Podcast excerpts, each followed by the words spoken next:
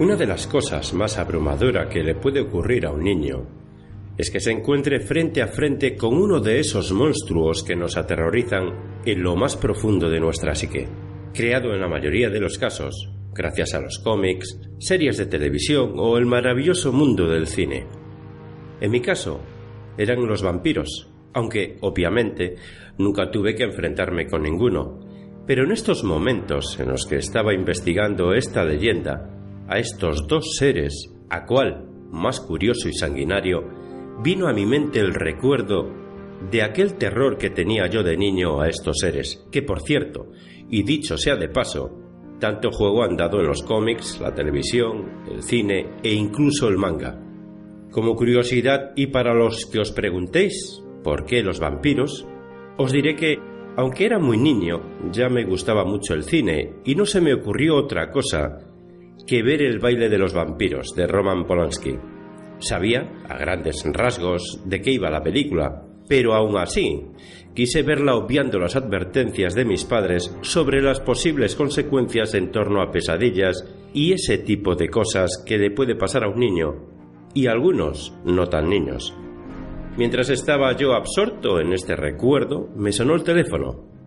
Era mi jefe para pedirme que fuera al trabajo unas pocas horas. Al parecer el compañero que debía estar en la oficina se había puesto enfermo y necesitaba ayuda. Así que me dispuse a prepararme y marcharme a la oficina, con lo cual había que posponer mis ansias de conocimiento acerca de esa leyenda que tanto me obsesionaba y de la cual empezaba a vislumbrar algún tipo de información.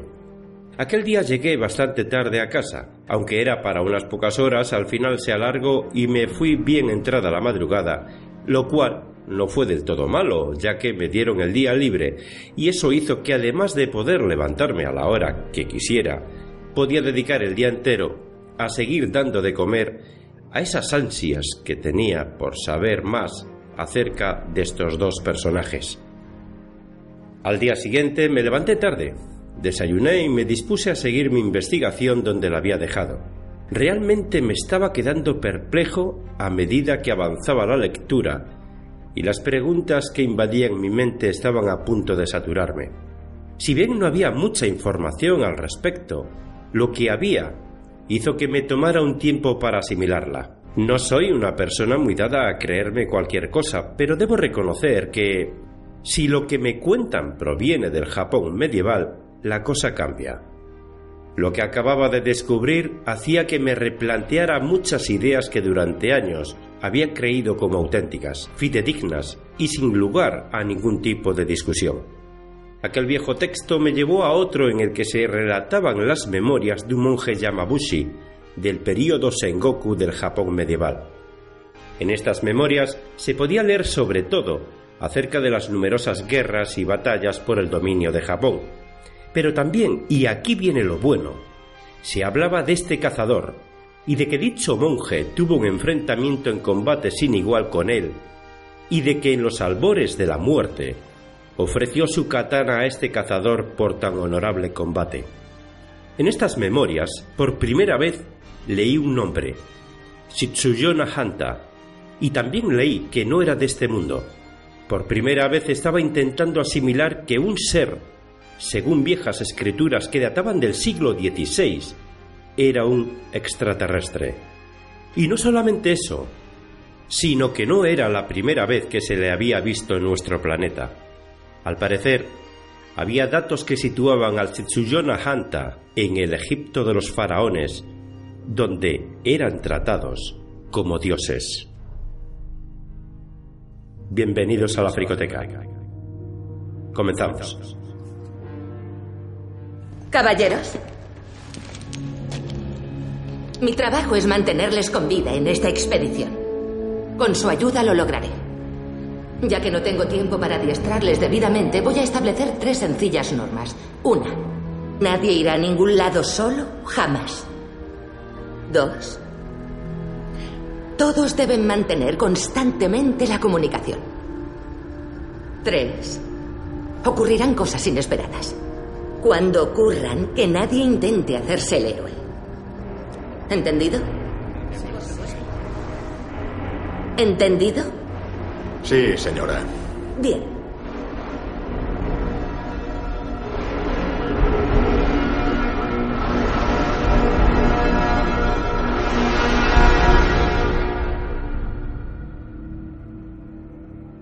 Hola de nuevo queridos oyentes y fricototes del cine. Sed bienvenidos a un podcast donde ahondamos en las películas que ya sean mejores o peores, merece la pena verlas.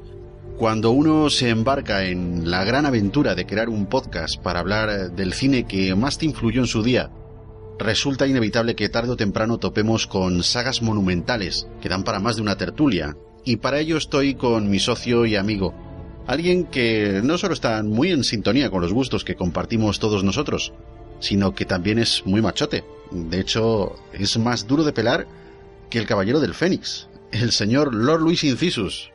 Eh, muy buenas a todos, fricototes. Muy buenas, Iñaki Sánchez.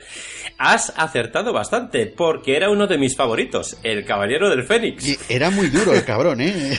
el Caballero del Fénix, wow.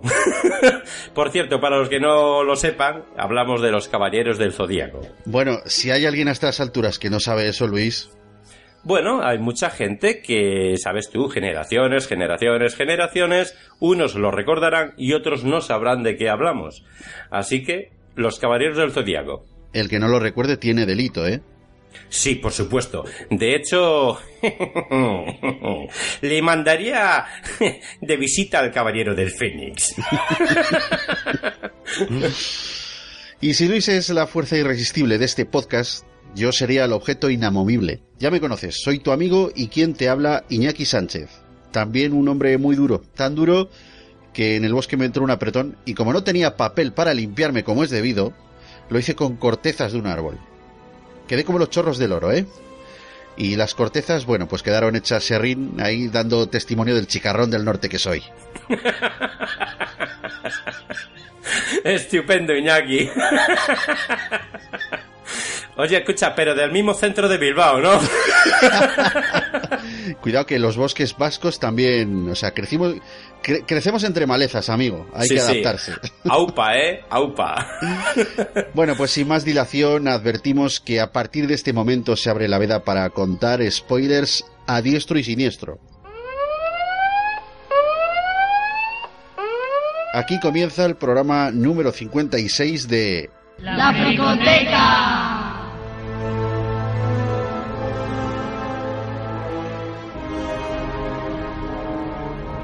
Bueno, suponemos que has escuchado al menos los dos programas previos a este, en el que hablamos de la saga Alien y la saga Predator. Por ello asumimos que te das por enterado de la temática que nos ocupa en nuestro tercer especial dedicado a las dos criaturas.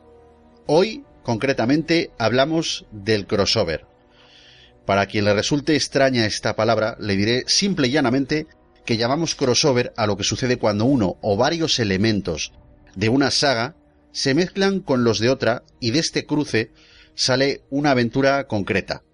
¿Vale? Es lo que sucede, por ejemplo, cuando Freddy Krueger y Jason Burgess se enfrentan en cómics, videojuegos, películas u otros medios de la cultura popular, por poner un ejemplo. Y ahora, que bueno, más o menos ya lo tenemos claro, el programa que nos ocupa hoy, el crossover, se produce cuando Xenomorphos y Yautjas se enfrentan entre sí. Si quieres, Puedes hacer un repaso más profundo por cada una de las franquicias escuchando nuestros dos programas previos, ¿vale? De ese modo, pues tu comprensión por lo que aquí vamos a contar, quieras que no, será mucho más amplia. Pero si ya los has escuchado o eres un gran entendido en el tema, arrancamos directamente el programa explicando a santo de qué viene a hacer este cruce de franquicias. Verdaderamente, podríamos decir que Depredador, la de 1987, bien podría considerarse un spin-off del octavo pasajero. Esto es porque la primera película de la criatura diseñada por H.R. Giger se estrenó en el 79 y las dos franquicias han acabado cohesionadas. Pero mucha gente que sigue estas sagas desde sus comienzos saben que no es cierto. Son dos sagas que funcionan independientemente la una de la otra, y que en un momento dado a alguien se le ocurrió juntarlas. De hecho, a día de hoy, podemos comprobar que cada una sigue desarrollándose independientemente de la otra. Pero muchos fricototes se estarán preguntando, ¿cuándo fue la primera vez que el encuentro entre ambas especies tuvo lugar? Pues bien, podríamos decir que en Depredador 2 de 1990, con ese guiño que comentamos en nuestro anterior programa. Esa escena tan solo nos hace tomar conciencia de que los dos universos están conectados, ya que vemos un cráneo de xenomorfo en la sala de trofeos del City Hunter Predator.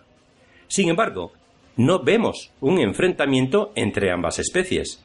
La primera vez que se unió a estos dos monstruos fue en el cómic Alien vs. Predator de la editorial Dark Horse.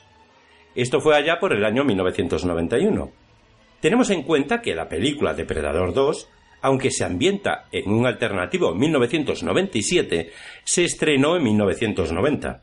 Así pues, enseguida se desarrolla la idea de juntar en un cómic a ambas criaturas. La editorial Dark Horse publicó un total de 24 historias diferentes de Alien vs. Predator, así como varias ediciones recopiladas, reimpresiones y cómics crossover no canónicos. Los ejecutivos de Dark Horse querían primeramente explotar la posibilidad de juntar a estas criaturas con algunos personajes de DC Comics. De ahí lo que a posteriori vendría en seriales como Batman contra Predator, etc. El caso es que se toma la decisión directa de enfrentar a las criaturas cuyos derechos pertenecían a la Fox y por ende ya los poseían, y crear estas historias que son muy interesantes, pero repito, no canónicas. De ese modo el cruce con DC Comics no sucedió, al menos entonces. Se publica, pues, en 1990 una serie limitada de cuatro temas escrita por Randy Stradley. Esta publicación enseguida logró hacerse popular e influyente. No solo trazó una línea que unía a estas dos especies famosas por sus películas, sino que sentó cátedra entre otras editoriales del mundo de la viñeta para explotar el fenómeno que hoy conocemos como crossover. La popular serie de cómics nos presenta a Machiko Noguchi, una mujer humana que es adoptada por un clan Yaoya en reconocimiento a sus habilidades en combate, y que se convertiría en personaje recurrente de la saga. Hay que decir que en 1994 la serie de cómics sufrió un pequeño parón, y después de 1999 retomó su comercialización desarrollando una serie de historias cortas, algunas con muchos paralelismos a los cómics originales, pero con argumentos que se desvinculaban de los mismos. En particular, las historias de Aliens vs. Predator fueron las primeras en comenzar a profundizar en la cultura y costumbres de los Yaoya, cuyo nombre, de hecho, se originó en Aliens vs. Predator Prey, la novelización de la serie original. La historia del cómic original fue la base de un guion para una película que nunca llegó a realizarse. The Hunt, Alien vs. Predator. Sin embargo, varios años después, la 20th Century Fox resucitó el concepto de una película con xenomorfos y jausas. Se recuperaron algunas ideas de ese guion, como la prisión de la reina Alien, la idea de que un Yauya se aliase con un personaje femenino de entre los humanos o el concepto de Predalien, que por cierto, se concibió por primera vez en el cómic Alien vs Predator Duel. Pero la cosa no queda solo en los cómics, porque Alien vs Predator también traspasó la barrera y dio el salto al mundo de los videojuegos en el año 1999 con el videojuego del mismo nombre. De este videojuego, que estuvo disponible para PC, Mac y de forma no oficial para Linux en 2001, se hizo una edición Gold, que esta es la que yo tuve, y además la conservo original, ¿eh? ¿eh? bueno, se hizo la edición Gold y esta edición incluía nueve mapas nuevos para jugar en, en el modo multijugador e incluía también dos armas nuevas para el marine. Los modos multijugador son muerte súbita, muerte súbita por especies, modo cooperativo, escaramuza y Último hombre en pie. Ya te digo, yo esta edición, bueno, no es que la tuviese, es que todavía la tengo. Lo que pasa es que, claro, ahora para los ordenadores actuales es difícil hacerla funcionar. Pero bueno, ya hablaremos más adelante porque hicieron otra revisión y tal. Ahora mismito lo cuento. ¿Sabes una cosa que me acaba de sorprender? Porque yo este juego ni lo tengo ni lo he tenido. Pero lo que me acaba, lo que me ha sorprendido de lo que me has contado de este videojuego es que tuviera tantas, tantas formas de multijugador, tío. Y más en aquellos años. Claro, claro. Yo recuerdo uno de, de estos eh, de guerra que hay ahora, bueno, mm, para la Xbox, para creo que también para la PS3, no me acuerdo cómo se llama el juego, no me acuerdo ahora, que tenía un modo zombie, pero realmente eh, era para jugar online El modo zombie podías jugar tal cual, ¿no? O sea, matabas zombies y ya estaba. Pero solamente había ese modo, ¿eh? O sea, no había toda esta retaíla de, de, varias formas de jugar. Ya te digo, Luis, que este es una pasada. Además, estamos hablando de una época en la que estaba en pleno apogeo, no sé si te acordarás, aquello del Half-Life, eh, los cibercafés y, todo esto. Bueno, pues Alien vs Predator mm, es una pasada. Además, que lo tengo original todavía en su cajita, que no venían DVDs, que venían CDs. O sea, fíjate los gráficos que tendría, pero los modos multijugador eran impresionantes, ¿vale? Te cuento, además, el modo individual, es decir, el modo campaña, se puede jugar de tres maneras diferentes, eh, dependiendo del personaje. Las posibilidades que uno tiene son la de escoger un personaje xenomorfo, que es un, xenomorfo estándar, un yautja, depredador, y un humano, marine colonial, en este caso, como los de James Cameron. Ajá. Te cuento el modo del xenomorfo, mira. Cuando eliges al xenomorfo, al alien, se comienza defendiendo el nido de un grupo de marines coloniales, y se va avanzando en la historia en diversos escenarios donde tiene que escapar de naves espaciales y hacer frente a tecnologías humanas hasta llegar a su enfrentamiento final con un depredador. Es muy interesante porque eh, lo que es el xenomorfo en sí no dispone de armas, eh, no tiene más que las manos, la cola y eso que hablamos de la quijada retráctil, ¿vale? Cuando abre la boca y, y sale ahí, bueno, esa quijada. Es sumamente débil, por lo que se hace imprescindible aprender a ser sigiloso. El xenomorfo tiene dos modos de visión, uno es el normal y corriente, y el otro es otro que en el videojuego se llama sentido de navegación, una cosa que, bueno, creo que en el programa de xenomorfos ya lo comentamos, que, tenía ese modo de... Sí, sí. ¿Vale? Es como que percibe, percibe otras formas de vida. Bueno, yo no sé explicarlo realmente, pero se llama sentido de navegación. ¿Y qué pasa con el xenomorfo? Pues que evidentemente la sangre suya es ácido. Entonces los enemigos cuando le disparan, las salpicaduras pues le, ocasionan heridas. Y además el xenomorfo se puede adherir a casi todo tipo de superficies, que esto también eh, es muy interesante. Es uno de los principales atractivos que tiene el elegir al xenomorfo. Luego pasamos, bueno, al Yautja, ¿vale? el depredador. Sin duda, eh, bueno, es con el rol que yo más he disfrutado, porque soy muy friki, porque me gusta mucho, me gusta mucho esta criatura.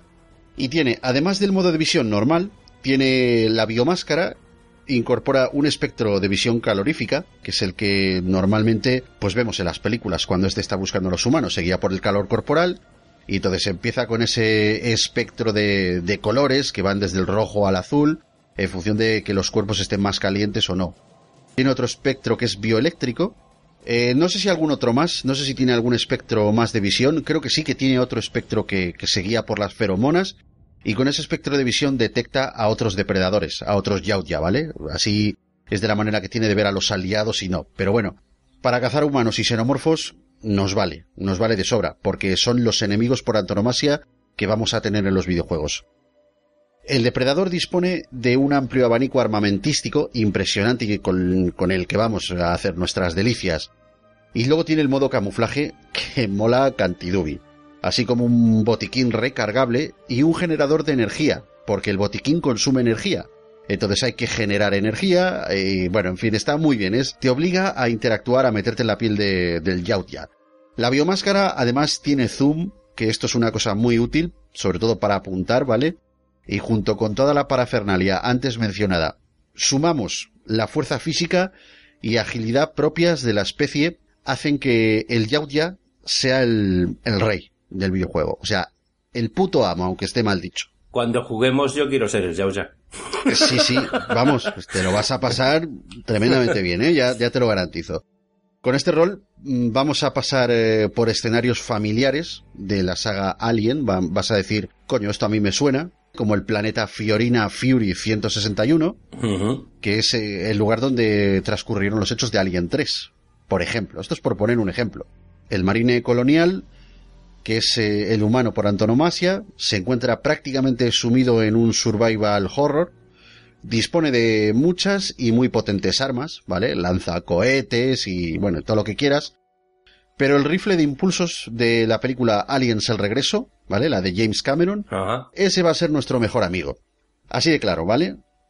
Para el humano que tiene dos espectros de visión, uno que es normal y otro es visión nocturna, jugar va a ser cuestión de controlar mucho, muchísimo en la munición, apuntar bien, tirar bengalas y enfocar con la linterna constantemente, porque todo está muy oscuro, muy oscuro. Se pasa mal, se pasa un poco de miedito en algunos escenarios, pero bueno, sí es verdad que tiene sus recompensas en modo de guiños a la saga Alien. Los escenarios van desde el planeta LV-426, que es donde se sitúa la acción en Aliens El Regreso, y también, bueno, en el octavo pasajero, aunque la mayor parte de la película transcurre en la nave. Van desde allí hasta la estación espacial Tirago, que se encuentra orbitando alrededor de este planeta, y allí tiene lugar una batalla final contra una reina alien que está muy chachi, muy currado, hay que meterse por las rendijas del suelo, la reina además va quitando las rendijas para echarte el guante, te va tirando objetos, nos recuerda mucho a Aliens el regreso. No sin antes pasar por la colmena de la nave extraterrestre donde, ¿te acuerdas? Donde Kane es atacado por un abrazacaras en el octavo pasajero. Sí, sí, sí. Todo eso son escenarios de la saga Alien, o sea que está muy bien, muy bien. Y bueno, la reedición de este videojuego, relanzada en 2010, fue renombrada como Alien vs Predator Classic 2000, para diferenciarla de la tercera entrega que salió por aquel entonces para Xbox 360 y PlayStation 3, y posteriormente ha salido también para PC, la tercera entrega del videojuego. Bueno, esta que nos ocupa fue optimizada para funcionar en ordenadores modernos y se añadió soporte para los controles de Xbox 360, ¿vale? Para conectar el, el gamepad de la, de la 360 al PC. Que yo, por ejemplo, es una cosa que sí que he hecho.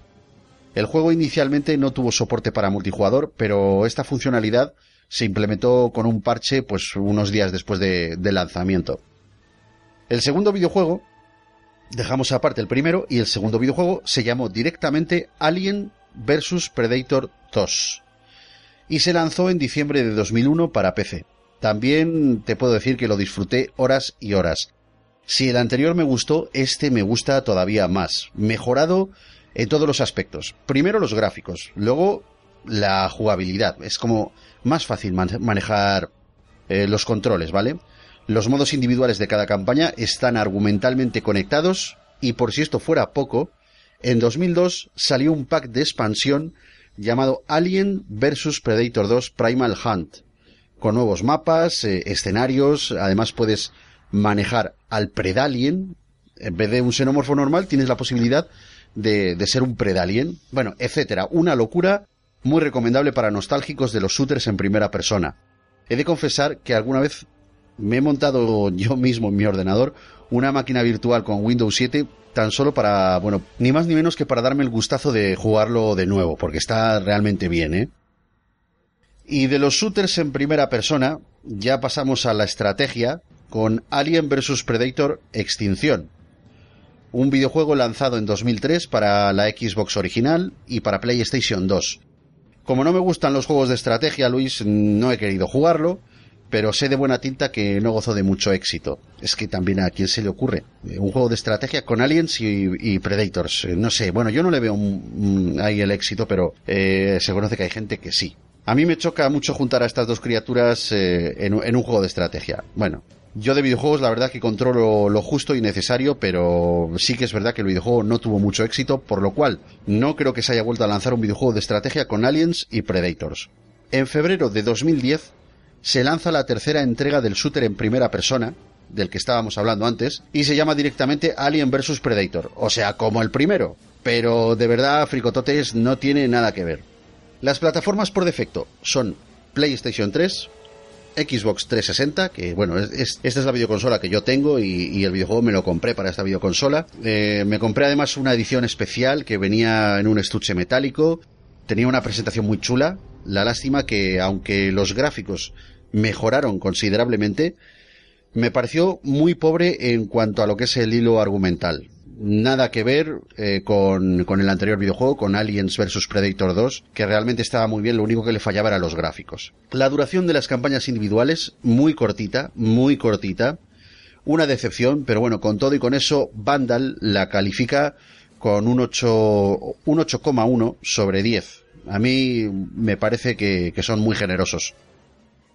Y ahora sí, vamos a lo que realmente nos interesa, lo que nos ocupa, que no son ni más ni menos que las películas. Comenzamos con la primera, titulada Alien vs Predator. Bueno, pues en 2004 ve la luz en la gran pantalla esta película que une en la misma aventura a estas dos especies enemigas. La película sigue a un grupo de paleontólogos, arqueólogos y otros reunidos por el multimillonario Charles Bishop Weyland para una expedición cerca de la Antártida que investiga una señal de calor de origen misterioso y desconocido.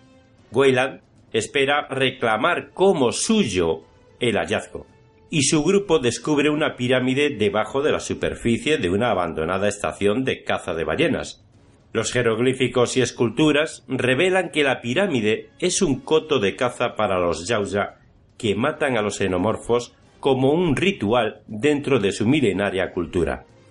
Los seres humanos están atrapados en medio de una batalla entre las dos especies, y más allá de procurar sobrevivir, deben tratar de evitar que los xenomorfos lleguen a la superficie.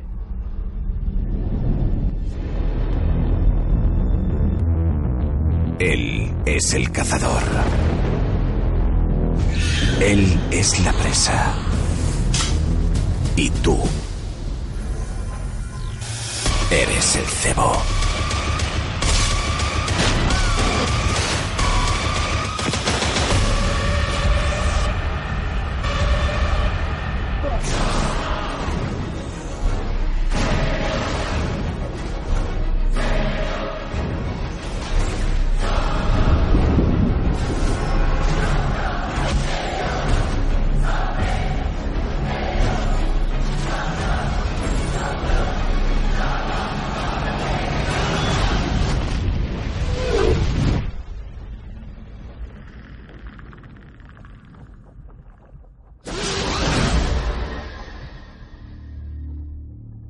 ¿Con qué nos quedamos de esta película?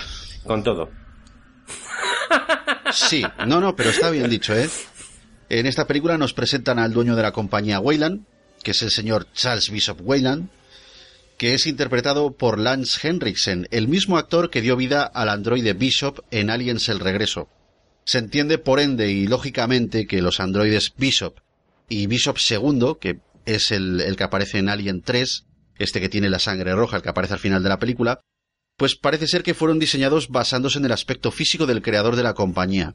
A su vez comprendemos que Charles Bishop Weyland es padre de Peter Weyland, interpretado por Guy Pearce en Prometheus y Alien Covenant. También entendemos que la compañía Weyland se fusionará en un futuro con la compañía Yutani, consolidándose la Weyland Yutani, compañía que envía a la nave Nostromo al planeta LV-426. No hay sitio para los enfermos en esta expedición. Los médicos dijeron que estaba mejor. No es bueno mintiendo, señor Weyland. Quédese en el barco. Le mantendremos informado cada hora. Cuando enfermas, piensas en tu vida y en cómo te recordarán. ¿Y sabe qué pasará cuando yo muera? Una caída del 10% de mis acciones. Puede que del 12%. Solo eso. Conozco bien ese discurso. Mi padre se rompió una pierna a 200 metros de la cima del monte Rainier. Era como usted. No quería regresar ni que paráramos. Alcanzamos la cima y abrió una botella de champán. Tomé mi primera copa con mi padre a 4.400 metros. En el descenso se le formó un coágulo en la pierna que le subió al pulmón. Sufrió durante cuatro largas horas antes de morir a 20 minutos de la base. ¿Cree que eso es lo último que recordó su padre? ¿El dolor?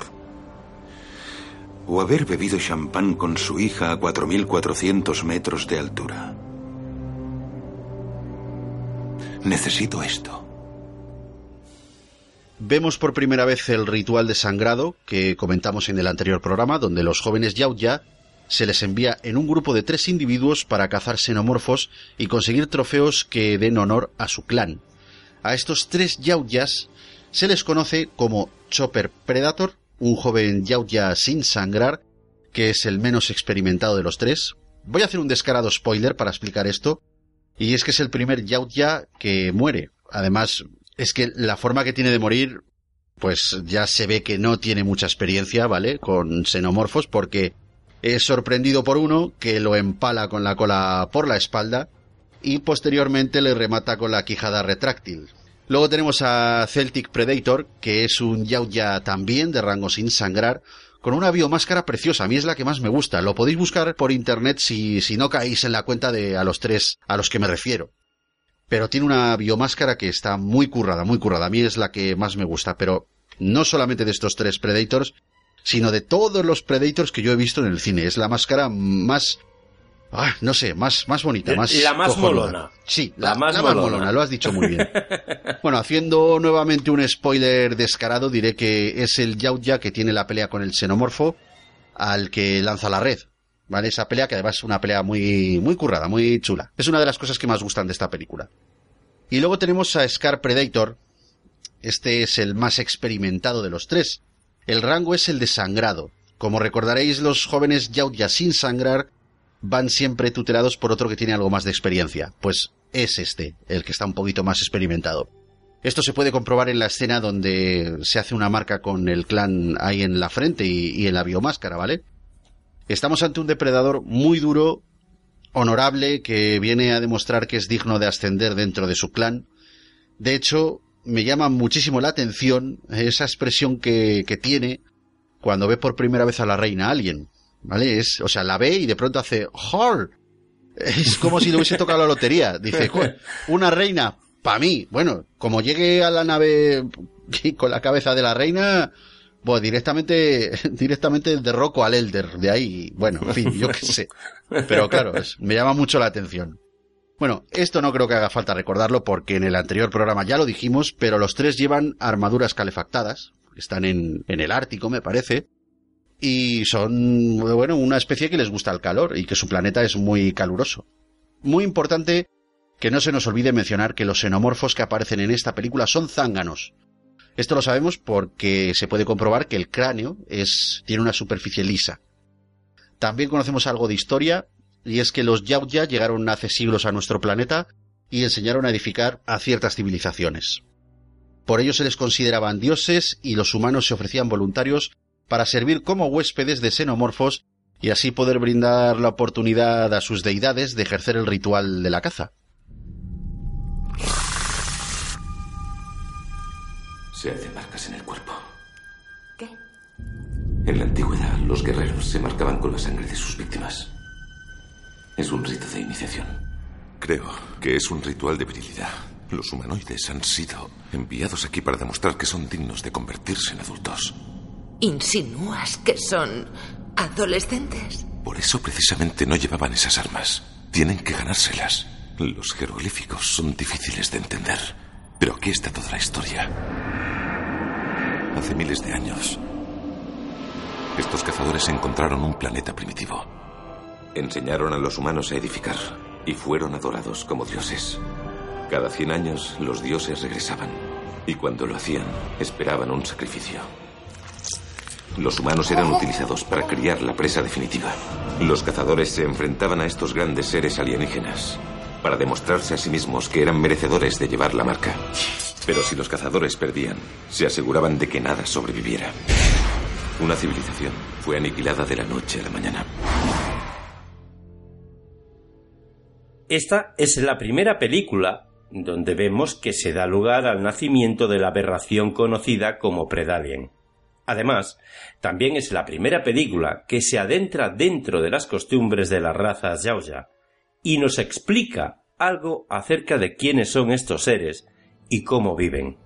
Al explorar la pirámide se descubren grabados en las paredes contando su historia y costumbres, estatus sociales y culturales, siendo particularmente exótico el ritual de la caza, donde se explica que se traían xenomorfos, aunque no se dice de dónde, para parasitar a humanos en la cámara de sacrificios.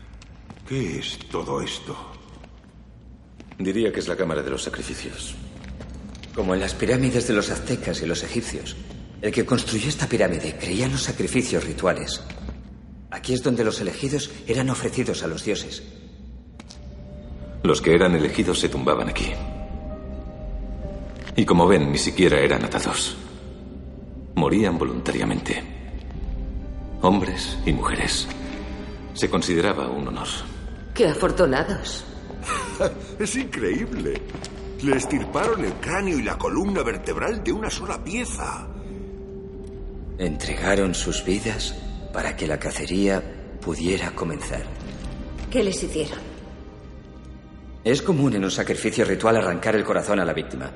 Pero la cavidad es más grande. Además, parece que los huesos cedieron hacia afuera. Algo salió de su cuerpo.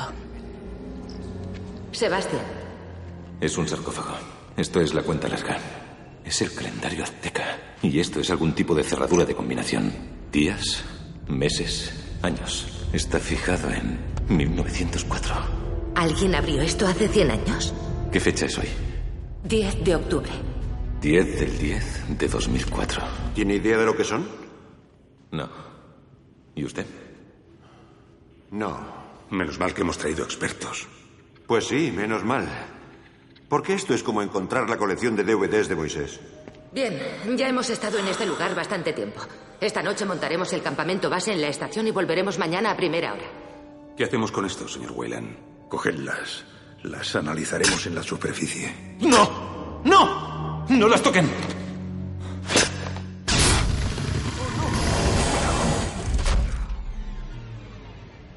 Vamos con algunas curiosidades del film que son interesantes. Por ejemplo, en la película, al menos en la versión original, no se llega a mencionar en ningún momento la palabra alien, ni la palabra depredador. Ya veremos cómo en la versión en castellano sí. A los xenomorfos se les llama cosas, criaturas y serpientes. En cambio, a los yaoya se les llama cazadores o humanoides.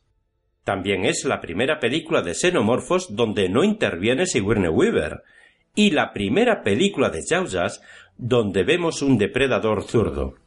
Es verdad, Scar Predator es zurdo si nos fijamos. El lema principal de la película iba a ser Su guerra, nuestro mundo.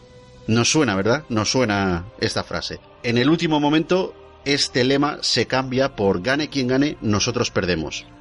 El lema anterior nos suena porque, porque fue a parar a manos de Michael Bay, quien lo utilizó para la primera película de Transformers. De ahí nos sonaba lo de Su guerra, nuestro mundo.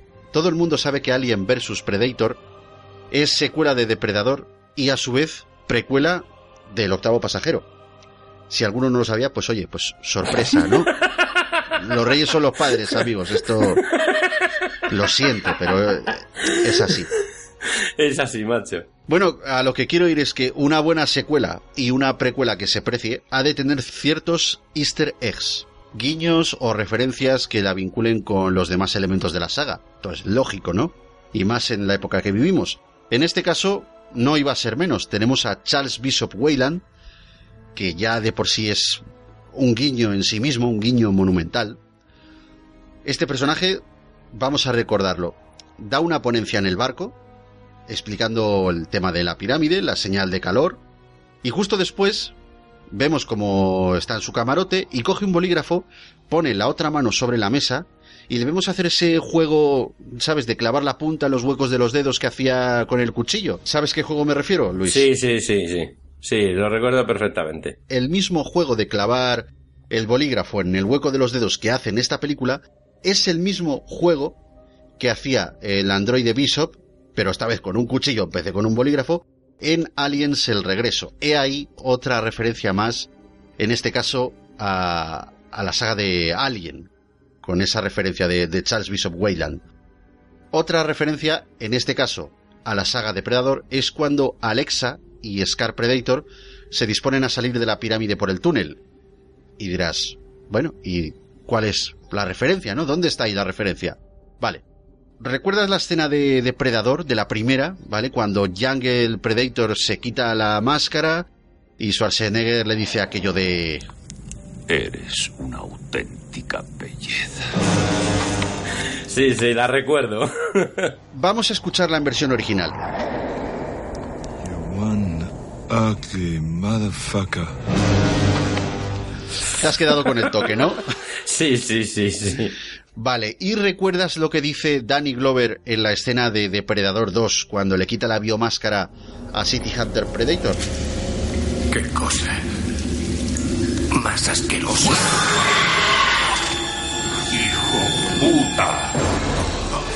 Sí, sí, sí, cierto, cierto. Pues eh, vamos también a escucharla en versión original.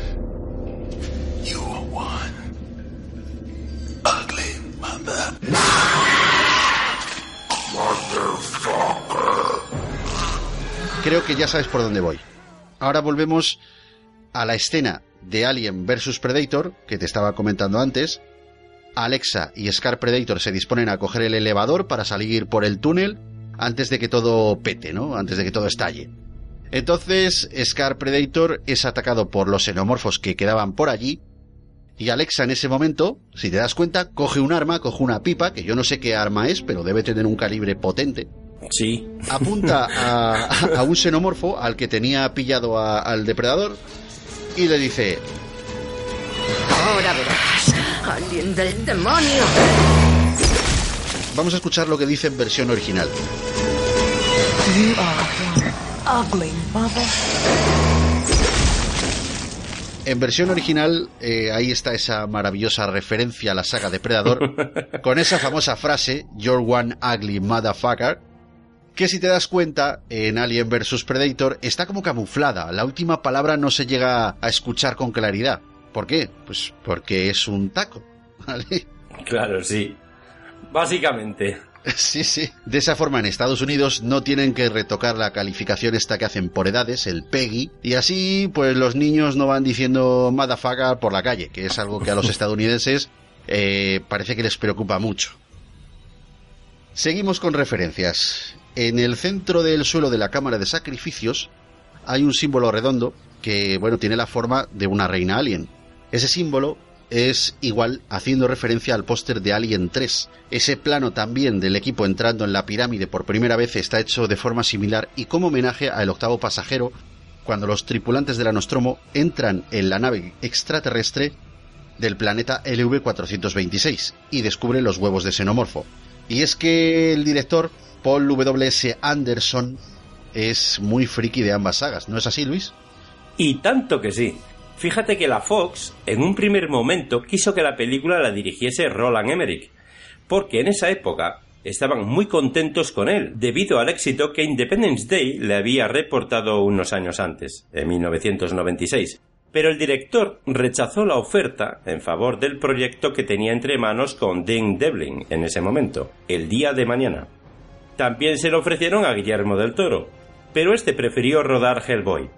Después de eso se interesaron por Brett Leonard, director de títulos como El cortador de césped de 1992 o Virtuosity de 1995. Chuck Russell también fue considerado para el puesto de la dirección junto con Joey Johnston y Robert Cohen. Pero finalmente Paul W.S. Anderson, de Resident Evil, insistió en hacerse con el proyecto renunciando a dirigir la secuela precisamente de Resident Evil, la de 2002, y Mortal Kombat de 1995. Y todo porque desde siempre había soñado con dirigir una película sobre Alien o Depredador. Tan friki se considera de ambas sagas que contó con Dan O'Bannon y Ronald Shusett, que son los guionistas de la original Alien, el octavo pasajero, para coescribir el guion de Alien vs Predator. A todo esto hay que añadir que Ronald Shusett ganó el Oscar por el octavo pasajero y por Desafío Total de 1990, con sus innovadores efectos especiales, talento que Paul V.S. Anderson quiso aprovechar para la película, de modo que en Alien vs Predator el 70% de los efectos especiales que hay son físicos y no recreaciones digitales hechas por ordenador. Por si esto fuera poco, otro homenaje a Alien que el director quería incluir en su película era que el rol protagonista fuese femenino, con carácter y que fuese la última superviviente de la misión, como Ripley. Tardó en encontrar a una actriz que le encajase para el papel, pero al final se decantó por Shana Lathan, quien le dejó más que convencido después de ver su interpretación en Blade, de 1998, donde interpretó a la madre del popular cazavampiros. Hace una semana, uno de mis satélites sobre la Antártida en busca de minerales descubrió una emisión repentina de calor bajo la Tierra con este contorno. Las líneas rojas indican paredes sólidas. Mediante un trazador térmico hemos conseguido una imagen tridimensional aproximada de la estructura. Mis expertos dicen que es una pirámide. Un experto dice que tiene características similares a las de los aztecas.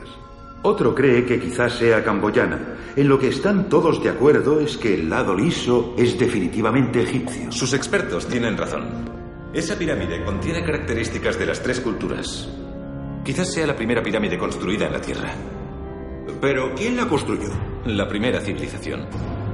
Gracias. Sí, pero ¿quién pudo construir una pirámide aquí? Los mapas antiguos muestran una Antártida sin hielo. Quizás el continente era habitable. ¿Sobre qué zona del hielo se encuentra? En Boubetoya, una isla. Pero no está sobre el hielo, sino a 600 metros por debajo. El riesgo merece la pena.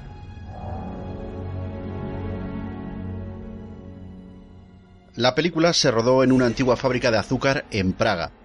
Y en un primer borrador del guion se quería meter al personaje de John Yutani, la otra mitad de la Weyland Yutani. Se quería meter en la trama inicial para que de algún modo surgiese la idea de fusionar ambas empresas al final de la película, idea que se descartó en favor de utilizar este recurso en futuras secuelas. ¿Adivinas en qué actor se pensó para dar vida al señor John Yutani? Pues no, cuéntamelo. Pues ni más ni menos que a Peter Weller, todo un sí sí, todo un icono referente al mundo de la ciencia ficción en el cine, que es conocido, bueno, principalmente por interpretar a Robocop en 1987 y en su secuela en 1990. Y claro, por su participación en películas de este género como eh, Screamers, Asesinos Cibernéticos, que es del 95, o incluso más recientemente en Star Trek en la Oscuridad, de 2013. Scar Predator fue interpretado por Ian White, un exjugador de baloncesto inglés que después de su carrera en el deporte se ha dedicado a sacar partido a sus 2,15 metros de altura, interpretando personajes en películas y conocidas series de televisión, como Juego de Tronos, por ejemplo, donde ha dado vida a cuatro personajes distintos, este especialista de cine tenía serios problemas para llevar puestas las prótesis que componen el traje de depredador, por el peso que tenían todas las piezas en conjunto. De modo que se le ocurrió hacerse un chaleco y le cosió multitud de bolsillos. En los bolsillos metía piedras y tomó por costumbre salir a entrenar llevando puesto el chaleco lleno de piedras al cabo de pocas semanas, ganó la suficiente fuerza física como para llevar el traje del depredador ágilmente y sin problemas. Cuando en la película se descubre la señal de calor procedente del satélite, el equipo que está monitorizando tiene puesta una televisión en la que se puede ver Frankenstein y el hombre lobo, uno de los primeros crossovers de la historia del cine, 1943, la película salió a la venta en DVD en una edición sencilla de un solo disco. Aparte de los típicos contenidos extra, la edición traía unas interesantes escenas eliminadas. Tiempo después, salía a la venta una edición especial de dos discos en DVD, con la posibilidad de ver la versión extendida de la película. Pues dicha versión extendida tenía integradas las escenas eliminadas que se incluían en los extras de la edición sencilla, tal cual. Esta edición especial es la que podemos encontrar a la venta en Blu-ray, esta vez en un solo disco, con todos los extras de la edición especial del DVD. Pero además, la película está en alta definición. Y todo hay que decirlo, las escenas extendidas se han doblado al castellano, algo que yo personalmente agradezco bastante. Y esas escenas, amigos míos, son las siguientes. La primera escena en el prólogo del film, que se sitúa en 1904, en Boubetoya. Un trabajador de la estación ballenera es perseguido por un yauya. El hombre se esconde, pero eso no le va a servir de nada, pues es encontrado. Cuando el se dispone a matarlo, un xenomorfo aparece y ambas criaturas se enzarzan en una pelea.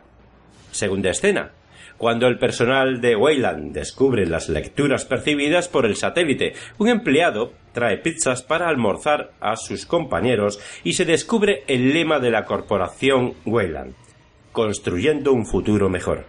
Tercera escena extendida. Después de encontrar un chapete de Pepsi Cola y antes de ser contactados por Wayland, Sebastian, junto a su socio y amigo Tom Parks, fracasan en convencer a su patrocinador de financiar un posible hallazgo en medio de ruinas aztecas. Cuarta escena extendida. Al llegar a la Antártida, Sebastian y Tom planean usar las ganancias para financiar su expedición mientras Graham conoce a Mark Verheiden que le obliga a bajarse de una de las máquinas para excavar en la nieve. La quinta escena extendida tiene lugar en una pequeña cámara adjunta a la cámara de sacrificios. Graham y Sebastian encuentran restos de cráneos humanos, varios de ellos arrancados limpiamente por un yauya, y un abrazacaras fosilizado al que confunden con una especie de escorpión, a lo que Alexa responde que ese ambiente es hostil para que hubiese un escorpión. Sexta escena eliminada. Graham se encuentra encerrado con Verheiden y terminan trabando amistad, mientras Weyland se cuestiona sobre las armas robadas a los Yautja, y Max le reclama la muerte de uno de los mercenarios. La séptima escena extendida transcurre cuando los Yautja llegan a la sala situada debajo de la cámara de sacrificios donde encuentran el sarcófago sin sus armas de energía, por lo que deciden buscarlas separándose por tres pasadizos distintos. Octava escena extendida, cuando Weyland es asesinado por Scar Predator. Sebastian y Alexa presencian la escena hasta que Sebastian dice a Alexa que huyan. Novena escena extendida. Mientras Sebastian lee el origen de la pirámide en los símbolos de las paredes para Alexa, también le explica que los Yautja que vieron en la pirámide son en realidad adolescentes que debían ganar sus armas y superar esa prueba para ser considerados adultos en su especie. Y la décima y última escena del metraje extendido. Mientras Scar Predator fabrica un arma con la cola de un xenomorfo para Alexa, manipula el cadáver del xenomorfo mostrándole la quijada retráctil que posee. Terminamos las curiosidades de esta película con Tommy Flanagan, que interpreta a Verheiden, este personaje debe su nombre en homenaje al creador de los primeros cómics de Alien vs. Predator, Mark Verheiden. El papel de Max Stafford fue especialmente escrito para Colin Salmon, actor que intervino en la película de Resident Evil, con el mismo director, con Paul W.S. Anderson.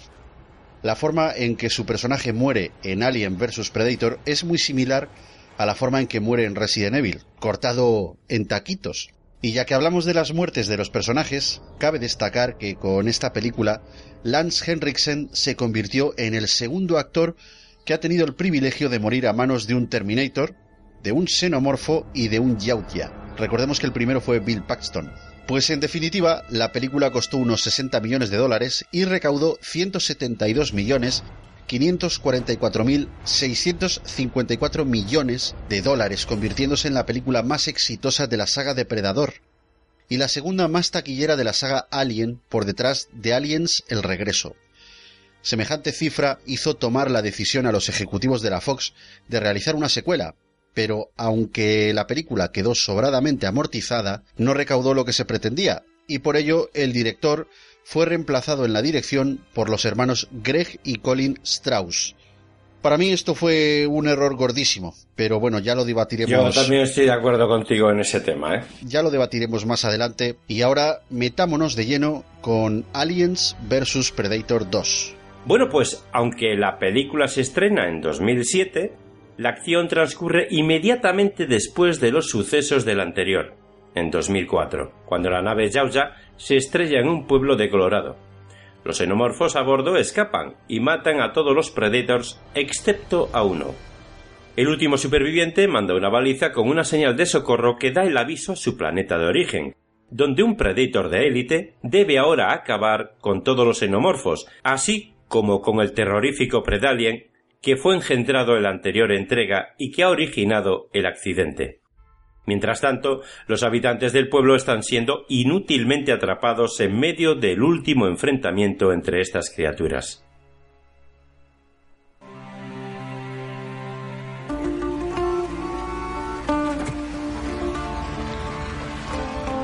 Hola. Dios mío, has vuelto.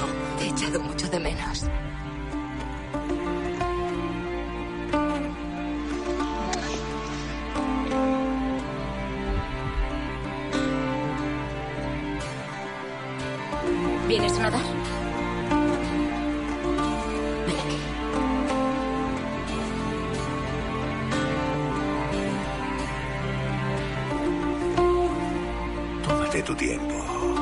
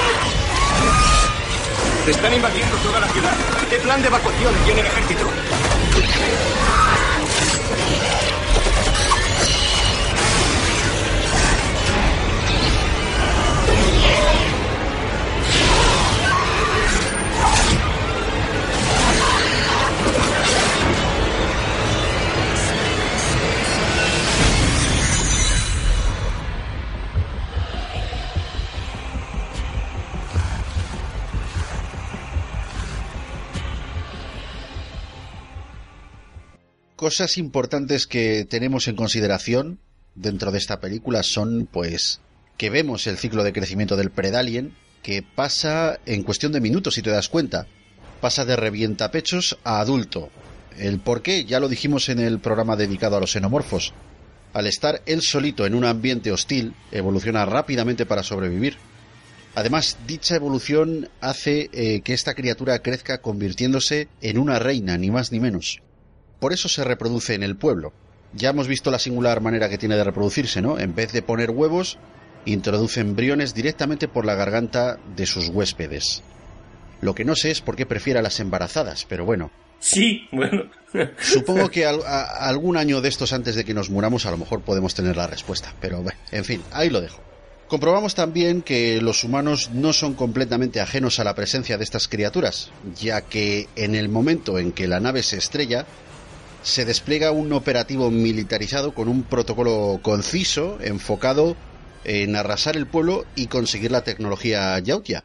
En esta ocasión, la compañía que está detrás de todo esto no es la Weyland, sino la Yutani. Aquí tenemos ya a la Yutani. El personaje que en un principio iba a ser masculino, John Yutani, se nos presenta como una mujer asiática, la señora Yutani. ¡Tiren las armas! Cabrones, habéis destruido la ciudad. Yo solo cumplo órdenes. Bajen las armas. Necesitamos un médico para mi hermano. La unidad médica está en camino. Recojan todas las armas y establezcan un perímetro de defensa. Mamá. ¿Se han ido los monstruos? Sí, se han ido.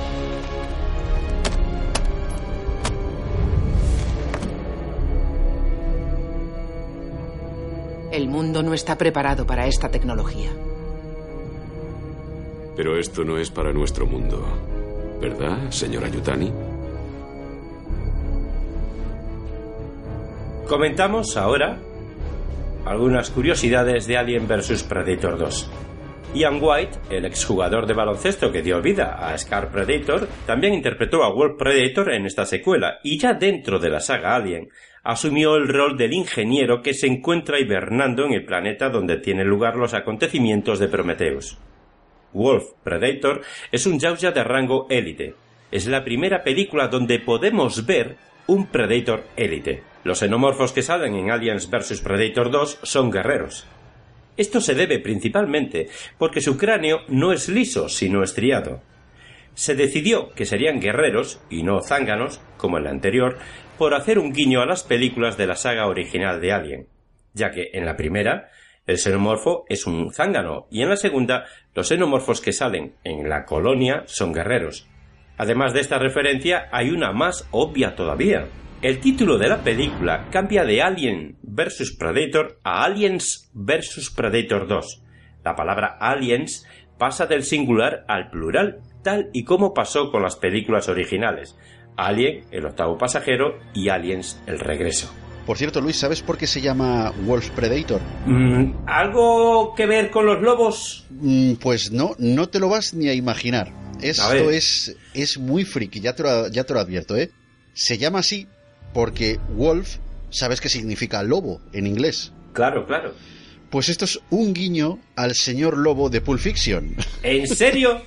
¡Ostras! Como te lo cuento, recuerda que el señor lobo solucionaba problemas. Sí, sí, por supuesto. Si te das cuenta es lo mismo que Wolf Predator se dedica a hacer en la película.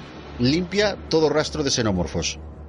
Esto no es una cosa mía, ¿vale? Esto lo confirman los propios hermanos Strauss en los extras de, del Blu-ray. Pues esta secuela costó 40 millones de dólares. 20 millones menos que la anterior. También es verdad que recaudó bastante menos. Unos 128 millones 835 mil 85 dólares. Es la primera película que muestra el planeta de origen de los Predators, Jaja Prime. Es una curiosidad. Pero en el primer borrador del guion no aparecía este escenario, así que, como no tenían ninguna referencia, se basaron en la pirámide de la anterior película y la nave Jaja de Depredador 2 para recrearlo.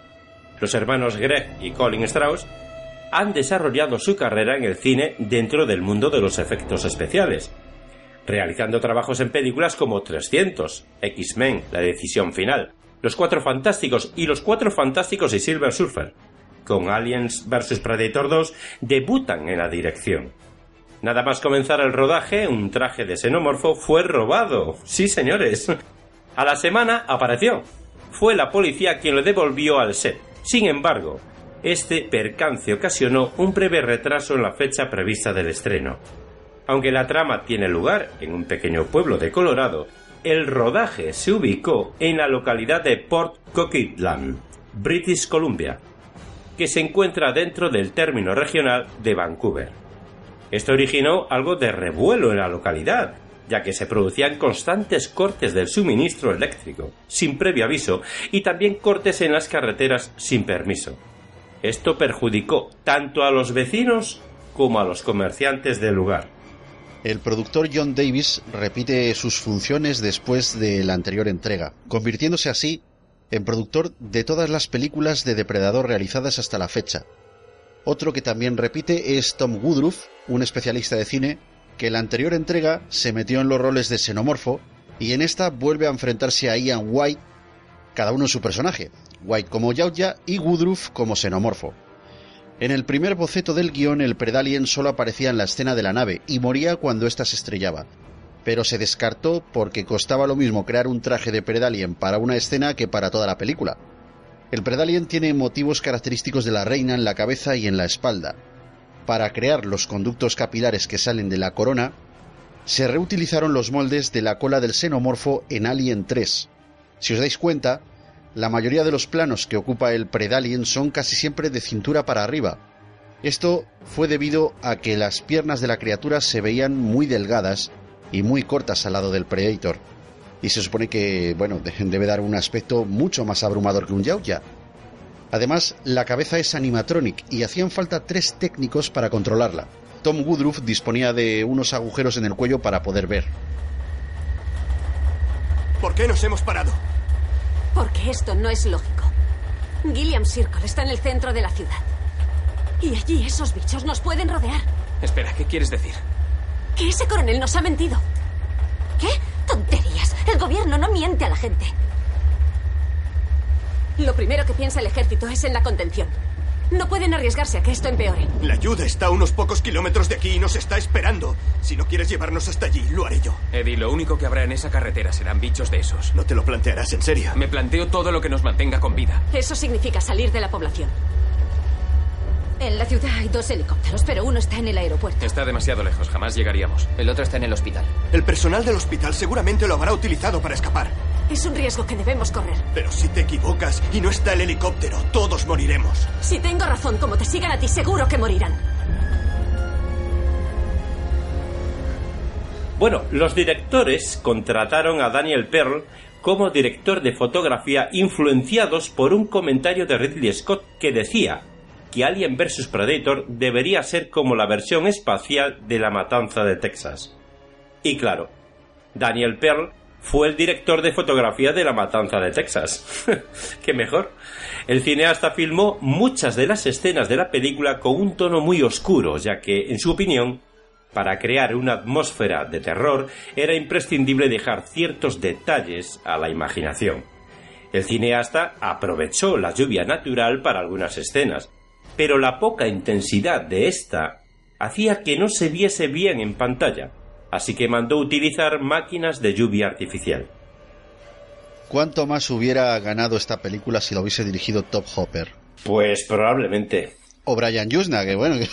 Sí, bueno, sí, sí, sí. Bueno, Por, por lo oscuro hasta Barton, oye. Y hablando del sonido del film, se intentaron recrear los sonidos de las criaturas de las películas originales, cogiendo fragmentos de esos sonidos, depurándolos y bueno, haciendo pues lo que se hace, ¿no? La magia del cine. Pero en el caso del depredador no se consiguió porque se, vamos, resultó imposible separar y aislar el rugido de la criatura del resto del sonido ambiental, residual, efectos sonoros y, bueno, la banda sonora que era de Alan Silvestri. Así que uno de los chicos de la empresa de efectos sonoros Idaux, al que se le daba bien imitar al depredador, parece ser, tuvo que recrear esos sonidos para la película. Eso es una pasada. Sería el, Michael Winslow de, de ¿no? sí, sí, sí, sí, una pasada, tío. En fin, bueno, ya para terminar, eh, para los sonidos del xenomorfo, se consiguieron, eh, esta vez sí que se consiguió aislar los sonidos originales de la película El octavo pasajero y Aliens el regreso, los cuales están formados, por cierto que no lo hemos dicho, o no recuerdo que lo hayamos dicho, pero estos sonidos están formados a partir de mezclar sonidos de pavo real y elefante. Toma ya. Guardia Nacional, responda. A cualquier unidad de la Guardia Nacional, responda. Atención, aquí el coronel Stevens. Identifíquese. Sheriff Eddie Morales, de Gunnison, Colorado. Tiene que ayudarnos, coronel. Sufrimos una invasión. Si no recibimos ayuda pronto, no quedará nadie de nosotros. ¿Cuál es el plan de evacuación del ejército? ¿Coronel? Coronel, tenemos que evacuar de aquí enseguida. Sheriff, todas las rutas terrestres son peligrosas. Tienen un transporte aéreo que sale en 30 minutos de Gilliam Circle. Confirmo, transporte aéreo Gilliam Circle. Llegaremos en 20 minutos. Pero eso está en el centro de la ciudad. Vamos hacia allí, coronel.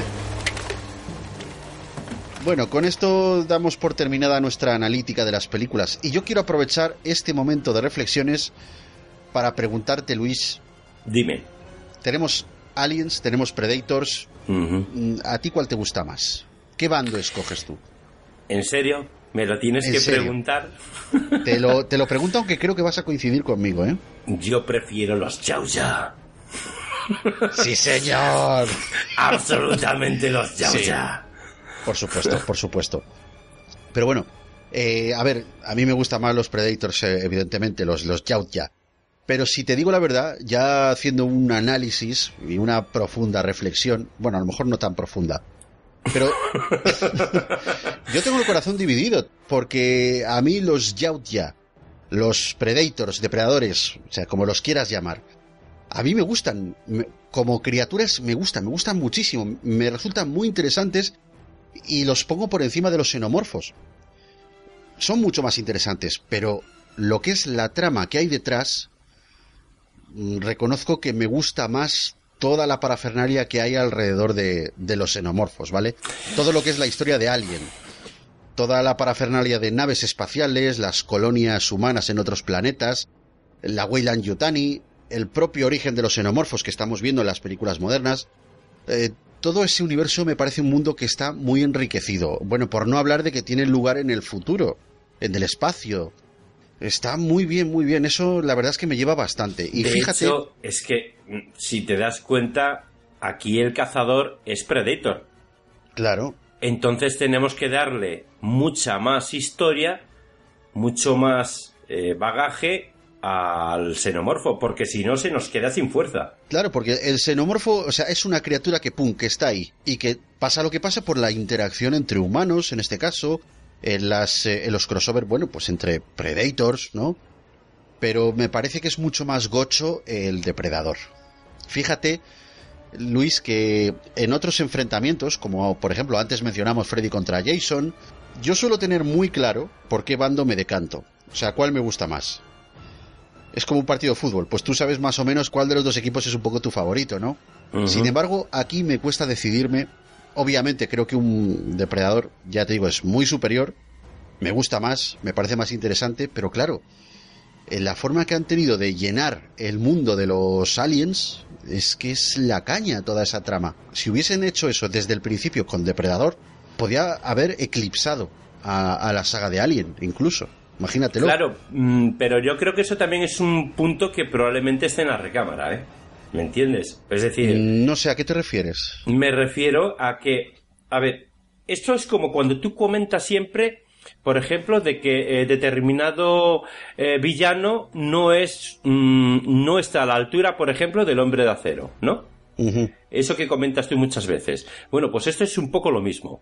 Hemos creado a Predator, hemos creado al Xenomorfo, ¿vale? Son dos sagas diferentes, decidimos unirlos, ¿vale? Pero al unirlos, tenemos que tener en cuenta una cosa. La, la- el Predator está por encima, es el cazador. Por tanto, al xenomorfo tenemos que darle otra historia. Tenemos que rellenar. Tenemos que meter ahí mucha historia para que sea interesante, para que siga siendo interesante y para que siga siendo ese villano a la altura del Predator. Quizá por eso yo me esperaba que, que la segunda parte de Alien vs Predator fuese a estar un poquito más a la altura. Está muy vacía de, en cuanto Sí. a que lo que son connotaciones del universo en, la que se ubica. Me la encuentro muy vacía. Reconozco que soy muy friki de ambas sagas, soy muy friki de, de- de Predator y de Alien, y me da igual. En cuanto salió la vi. Y la volveré a ver. Las veces que sean. Pero sí es cierto que está bastante floja esa película. Pero volviendo al tema que no te acabo de decir, todo esto, es decir, el, darle toda esta historia al xenomorfo para considerarlo un villano a la altura de Predator y demás, ¿no? Ese universo tan enorme que han creado, ¿por qué no tener una bala en la recámara con los Predator? Porque hasta ahora sencillamente aparecen y ya está. Son cazadores y ya está. Vienen de un planeta que apenas se conoce nada y ya está. Claro, yo creo que ese es el punch más importante de la mitología de, de los Yautja, quizás sea esa, que no se sabe nada. Claro, O, o claro. se sabe muy poco, no se ha indagado, porque cuanto más misterioso es este personaje, parece como que más agrada, más dejas a la imaginación, ¿no? Claro, pero en un momento dado va a haber que hacer, y esto ya es un poco hablando de producciones y todo esto, va a haber que hacer algo para, mm, para renovar las sagas, ¿vale? Uno de los puntos puede ser que, que, haya un, que haya una bala en la recámara de hacer precuelas sobre el Predator. Me encantaría sobre todo eh, historias que tuviesen lugar en, yo que sé, siglo XIX o quizá anterior, Yo me voy más atrás. Cuando lo me- de Adolini, ¿sabes? El pirata este. Sí, a mí me gustaría, a mí me gustaría algo, algo con Japón. Me molaría mucho. Claro, tú eres de ese rollo. Sí, yo soy del rollo, del rollo samurái, del rollo, porque además, fíjate, es interesantísimo el hecho de que una de las reglas básicas, bueno, básicas, imprescindibles del Yaoya es el honor, el respeto, el honor en combate, y eso en, en- en los siglos eh, XV, XVI, en el Japón eh, de los samuráis, eso era, vamos, a rajatabla. Y debía ser, vamos, yo para mí, uff, me lo pido, me lo pido, tío. No tiene sentido ahora que te pregunte cuál de las dos películas te gusta más. ya te he explicado que evidentemente la primera es la caña. Claro, está hecha con mucho mimo, ¿verdad? Sí, sí, sí. Y de hecho te voy a decir más. Recuerdo horribles, horribles, horribles y horripilantes críticas de esa película. Vaya mierda, vaya tal, vaya cual. Y yo diciendo, pues no hemos visto la misma. Porque a mí me ha encantado. ¿sabes? Ostras, a mí yo reconozco que no, ¿eh? que mm, hay muchos detalles que me sacan de la película. Pues o sea, a que me pongan ahí a una, a una tía buena medio enseñando el culo y tal, digo, esto no, o sea, a ver, que a mí me encanta, sobre todo los culos que son bonitos, me encantan, ¿vale? Vale. Eso, que quede claro eso, ¿eh? No es que no le quiera ver el culo a esa actriz, que es- de hecho lo tiene estupendo. Pero a mí no me cuadra con esa película. No es lo que he venido a ver, ¿sabes? Entonces, detalles como esos, que me parece la película que es un culebrón, lo mires por donde lo mires, y hay poco de la mitología de Alien y de Predator por ahí. A mí una de las cosas que más me encantó de la primera película es cuando cuentan, o sea, enlazan todo, Efectivamente, tío. enlazan todo, que a Sí, señor. priori parece que está un poco con pinzas, pero acaba encajando todo perfectamente.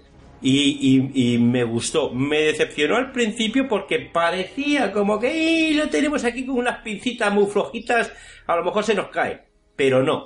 No, con los jeroglíficos, con todo lo que encontramos en la pirámide, con las armas y con tal, y luego con la historia y, los xenomorfos ahí subiendo y peleando contra los Predators. ¡Wow! Me encantó. Me encantó. Coincido contigo, tienes, tienes mucha razón. Sí, sí, sí, sí. Vamos, eh, eh, además, además era a priori era a ver qué han hecho, que han metido aquí las dos sagas, a ver qué han hecho. Uh, qué miedo, qué. Y oye, eh, estupendamente. Le ponemos nota a las películas. Venga, vamos a empezar por la primera, por Alien vs Predator. Bueno, pues yo tengo claro que le voy a poner un 8. Mm, yo no voy a ser tan generoso como tú, le voy a poner un 7. Joder, te juro que es que soy muy friki, tío. Es que me encanta, me encanta este universo, me encanta. Y el punto este de haber elegido a Henriksen, de haber enlazado todo perfectamente para crear un universo estupendo. Que si bien no han continuado bien ese universo, o no todo lo bien que han podido, me ha convencido Alien vs Predator. Entonces por eso mismo le doy un 8. Yo no voy a ser tan generoso, yo le doy un 7, porque sí es verdad todo eso que dices, de que es muy friki la película, pero me hubiese gustado que fuese un poco más para adultos. Un poco más cruda, hubiese un poco más de casquería. Tú y los callos. No, no, al rollo de la primera película de Depredador, ¿sabes? Un poquito más así, que te acojonas un poquito y no me llega a acojonar. A ver, es que es un poquito light. No hay tacos, no hay... eh, ¿Esto qué es? eh, ¿Depredador venido a Disney o qué? Que, eh, eh, Es la eh, única tampoco, pega. tampoco nos pasemos, tío. No, no, no, sin pasarme, ¿vale? Simplemente para lo que son las películas de Depredador que yo había visto hasta entonces, o sea, la 1 y la 2, me pareció que esta era bastante más floja. Eso se lo echo por tierra. Quizás tuvieron miedo. Porque date cuenta que se la estaban jugando. En realidad se la estaban jugando con dos sagas. Y con dos sagas importantes. Pero tú no puedes poner a dos. a- hacer una fusión de dos sagas que, que son de acción, terror, ciencia ficción y no meter todos esos elementos del terror, todos esos elementos de las sagas anteriores eh, tan crudos, tan, tan para mayores de 18 años, meterlo en un crossover y que sea para mayores de 13. Pero que está. Vamos a ver, esto tendría que ser la. Como decía Ridley Scott, esto tenía que ser la matanza de Texas, amigo. Sí, sí, sí, está claro, está claro.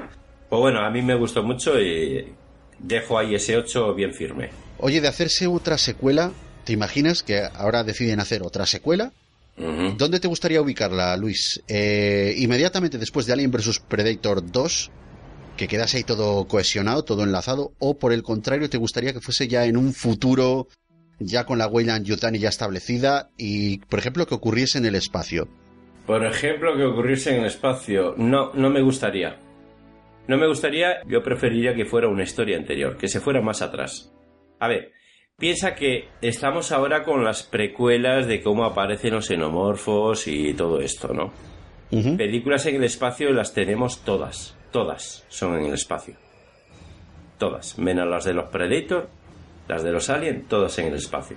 Ya hemos visto mucho espacio en el universo Alien, yo creo. Y viendo esa flojera que tuvo Alien vs Predator 2, ¿por qué no hacer una batalla de verdad de las buenas, sangrientas, con casquería, con todo esto que tú dices a lo bestia como nunca se ha visto, entre un alien poderoso como una reina, pero, pero jodida?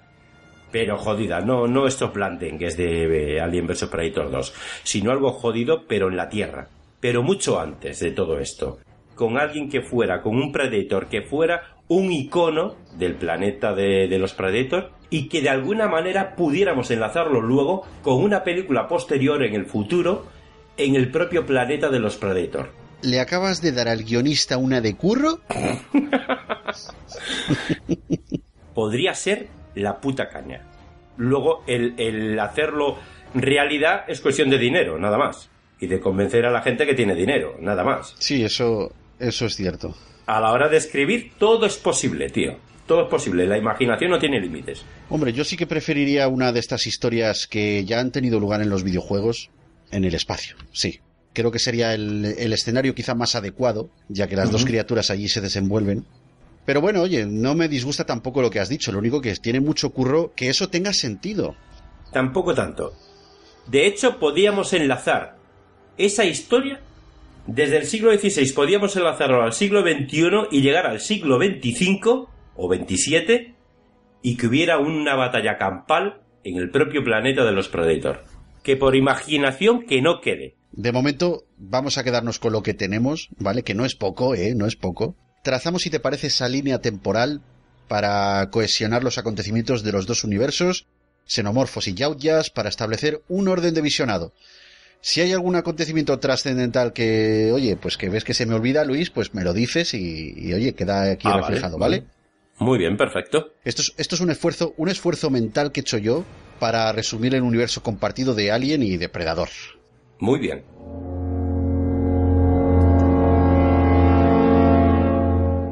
Primeramente, comenzamos eh, el tema de la línea temporal, nos situamos hace aproximadamente 3 billones de años atrás, los ingenieros llevan a cabo rituales con la sustancia negra en la Tierra.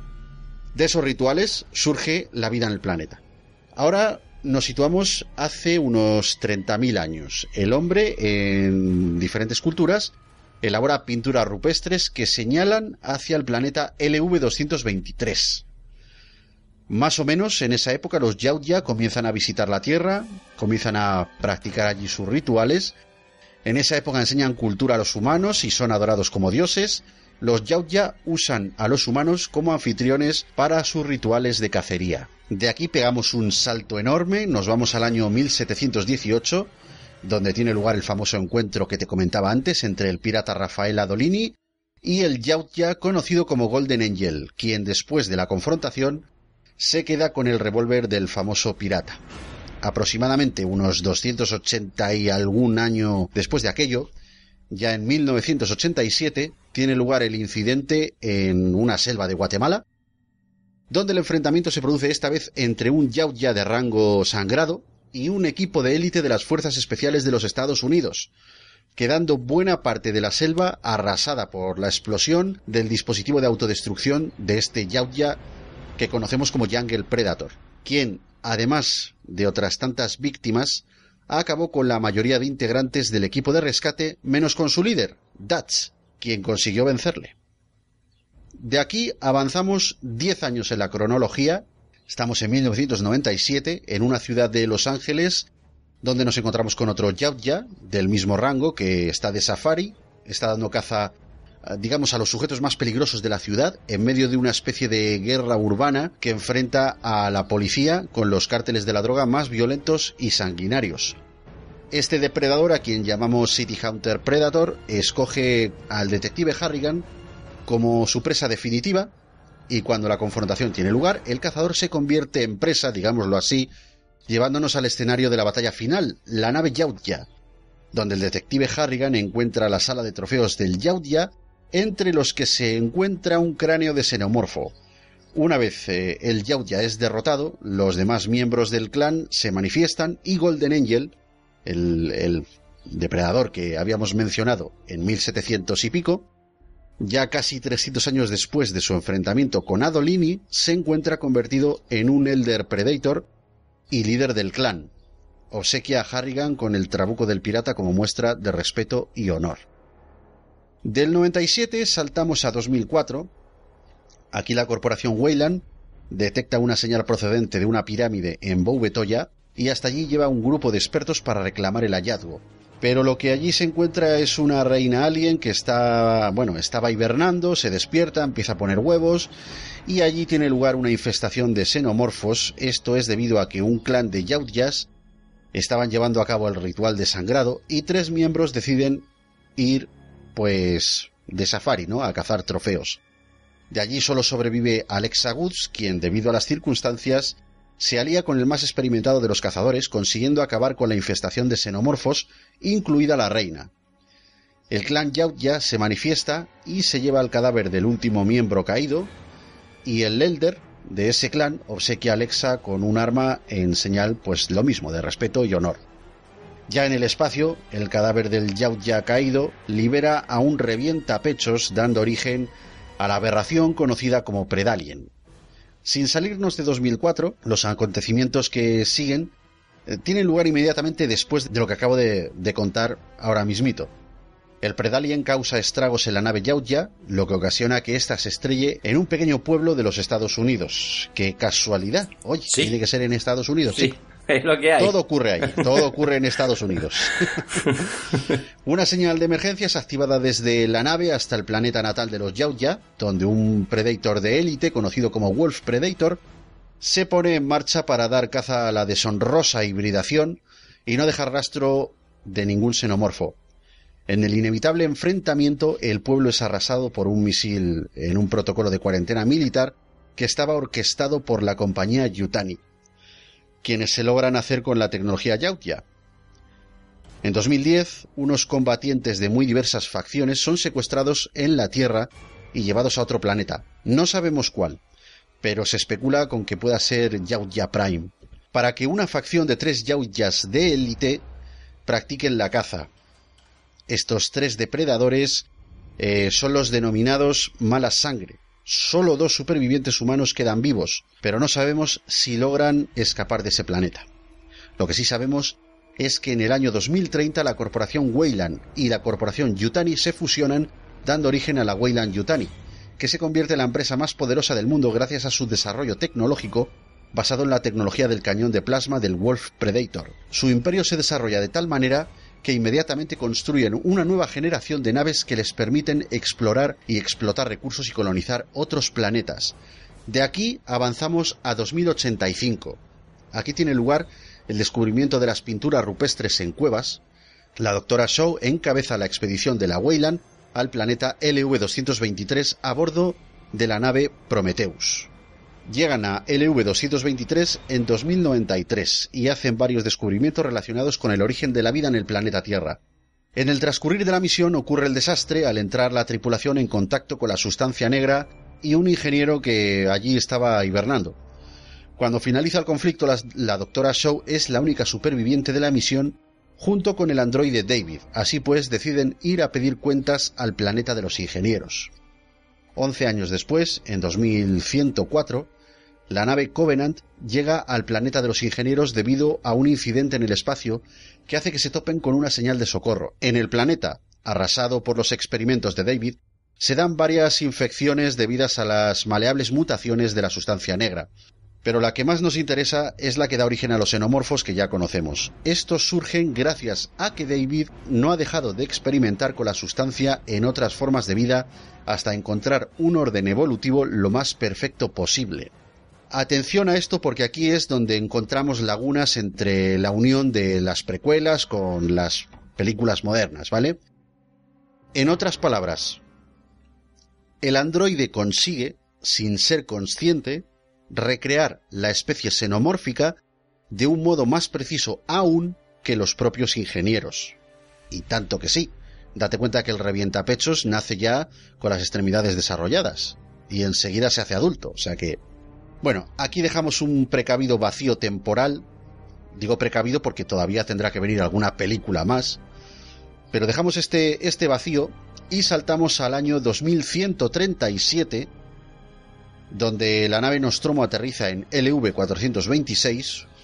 Uno de sus tripulantes es infectado al explorar, eh, bueno, una nave que parece ser que es de los ingenieros, y es llevado a bordo con un abrazacaras pegado al rostro. Ya en el espacio surge un xenomorfo que produce el desastre en la nave, y la única superviviente de este desastre es la teniente Ripley, que queda en hibernación a la deriva durante más de 50 años. Esto nos sitúa en el año 2179. Ripley es rescatada por la Weyland Yutani, que en todos estos años ha colonizado varios planetas, incluido el V426, y la búsqueda de xenomorfos por parte de la compañía pues es bastante más notoria.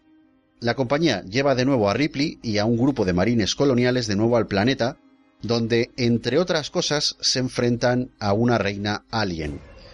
Solo sobreviven Ripley, Higgs, una niña llamada Nut y el androide Bishop, y se encuentran de nuevo hibernando en el espacio. Debido a que a bordo llevan, sin saberlo, varios abrazacaras, la nave donde viajan se estrella en el planeta Fiorina Fury 161, un planeta utilizado como prisión donde no hay armas de fuego. Debido al aparatoso accidente, solo Ripley queda aún con vida pero ha estado expuesta a dos abrazacaras que se habían colado en la nave y ahora está gestando una reina en su pecho. El otro abrazacaras infecta a un cuadrúpedo y como consecuencia tenemos en la prisión a un xenomorfo haciendo de las suyas y a Ripley perseguida por la Weyland Yutani para conseguir a la tan preciada reina Alien. Finalmente, Ripley se suicida tirándose a la colada de la fundición para matar al xenomorfo que lleva dentro. Lo que nos lleva al año 2394. Gracias a unas muestras de sangre de la penitenciaría de Fury 161, se consigue hacer un clon de Ripley gestando una reina. Separan a la una de la otra, pero tanto el xenomorfo como el clon de Ripley comparten características comunes la una de la otra porque el proceso de clonación es imperfecto. Esto provoca que la reina alumbre a una grotesca hibridación de xenomorfo conocida como Newborn. La criatura, nave y casi la totalidad de los tripulantes son destruidos llegando los supervivientes al planeta Tierra. Y aquí lo dejo. Aquí dejo la línea temporal que me parece que está bastante bien planteada y de aquí podemos sacar varios órdenes de visionados para ver todas estas películas. Si uno decide ser meticuloso y se toma esto en serio, pues lo suyo es que siga un orden cronológico, un orden que respete la línea temporal que acabo yo de, estar eh, comentando, cuyo orden sería el siguiente. Primero, Depredador, después Depredador 2, después Alien vs Predator, seguida de Alien vs Predator 2, luego Predators, y después empezamos con la saga de Alien, comenzando con Prometheus, Alien Covenant, Alien el octavo pasajero, Aliens el regreso, Alien 3 y Alien Resurrección. Pero si el que nos esté oyendo no está familiarizado con la saga y jamás ha visto ni una sola de las películas de las cuales estamos hablando, yo aconsejo verlas por orden de estreno. Incluso me permitiría el lujo de alternar entre una franquicia y la otra, ¿sabes? Primero Alien el octavo pasajero, después Depredador, ¿sabes? Después eh, Aliens el regreso. Yo aconsejaría exactamente eso que has dicho por orden de estreno, no alternar, por orden de estreno. Claro, sería a lo mejor, teniendo en cuenta las cosas que van explicando, claro. Pues, a lo mejor uno lo va cuadrando y eso también pues es, está, está muy bien. Bueno, y ahora vamos a hablar de fricadas. Fricadas relacionadas con universos cinematográficos de ciencia ficción. Sabemos que el universo Alien y el de Predator están unidos, pero la cosa no queda ahí. El rifle de impulsos que utilizan los marines coloniales es el mismo que utiliza la resistencia humana en Terminator 2, el juicio final. Dallas, el comandante de la Nostromo, trabajó para la Tyrell Corporation, antes de hacerlo para la Weyland Yutani. En la película Yo Robot podemos ver fugazmente a Rick Deckard tomándose algo al final de la barra en la escena en que Will Smith y su jefe conversan. En la película Soldier podemos comprobar que el soldado Todd participó en la batalla de la puerta de Tannhauser. ¿Deducciones? Pues mira, Alien, Depredador, Terminator, Blade Runner, Yo Robot y Soldier están de alguna manera conectadas. El peor curro de todos lo tiene el guionista que tenga que explicarnos todo esto y que además sea coherente. Pues sí, porque digamos que de, de, todas estas sagas la única que descuadraría todo aquí sería Terminator. Date cuenta que Terminator se va reinventando con cada película. Es el único desastre que tendría ahí que arreglar el guionista. Mm, pero no, quizás sea lo más fácil. Porque Terminator juega con el tiempo, tío. Uh -huh. Y quizás eso se lo pondría muy fácil. Claro, sería el comodín que tendría, Efectivamente. ¿no? Sería Terminator sería el Flashpoint. Exactamente. exactamente. Reinventaría todo. Exactamente. Es que además Terminator es la caña, porque como jugamos con el tiempo, si pasa una cosa tenemos una una opción, si pasa otra tenemos otra diferente, ¿vale? Claro. Entonces sería el Joker. ¿Sabes? ¡Hala! El Joker. Otro. Bueno, sí que es verdad, Luis, que aquí nos podríamos enredar muchísimo más explicando que cuando se prohibieron los replicantes fue cuando Peter Weyland hizo su famosa ponencia diciendo que cambiaría el mundo y es ahí cuando se produjo el apogeo de los androides, pero como te digo, mm, esto es rizar el rizo. A mí además no me pagan por pensar y creo que eh, Luis, eh, tú eres demasiado viejo para esta mierda, ¿no? Es cierto, cierto. Cierto. Además, además sabes que es que me encanta esa frase, tío. me encanta. Bueno, pues si te parece bien, viejo amigo, lo dejamos aquí, que yo creo que de esta saga ya hemos hablado bastante. Bueno, eh, va, sí, un poco, va. Se puede hablar más, podemos hablar ¿Y tanto? de las ganas que tenemos de ver la nueva película de Depredador. Sí, oye, a lo mejor podíamos comentar algo, ¿no? Mm, ¿Tú qué, qué, qué, qué... No. Venga, sí, hombre. Va. Yo solo voy a comentar que el último tráiler que he visto, el estreno ya está muy próximo, el día 14 de septiembre, Ajá. pero el último tráiler que he visto me ha provocado ansias de ver la película y rechazo a partes iguales. Eh, a mí me ha provocado, a ver, como soy muy friki, es indiscutiblemente es una película que voy a ver. Pero sí es verdad que creo que tengo las sensaciones de que va a haber una cagada importante con esa película. Pero bueno, no va a ser peor que la de Adrien Brody. o sea que, con, lo- con lo cual, eh, seguro que está guay. Vaya tela.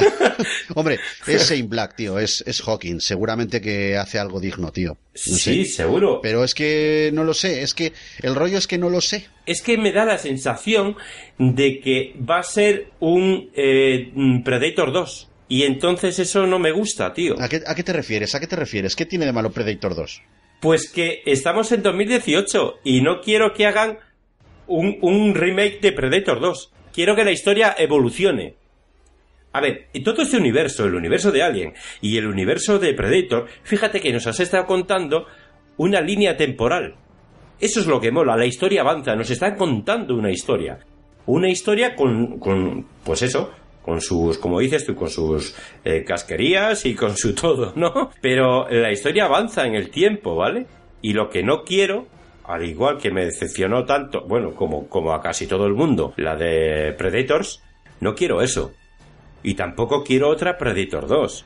Quiero que evolucionemos, que sigamos hacia adelante. En ese sentido creo que no te va, no te va a defraudar, ¿eh? No lo sé, no lo sé. Eh, eso es lo que me gustaría. Ahora ya veremos. Antes de despedirnos, a mí me gustaría poner un breve, brevísimo audio comentario que nuestra oyente Anuki nos ha mandado desde México. Ahí va. Toma. Hola, fricototes. Comentarles que me acabo de chutar completito el pro- programa de Xenomorfos y pues me encantó. Nunca había visto ninguna película de este tema de aliens ni nada de eso, no me interesaba en lo mínimo. Pero después de escuchar tan interesante reseña, pues me encantó.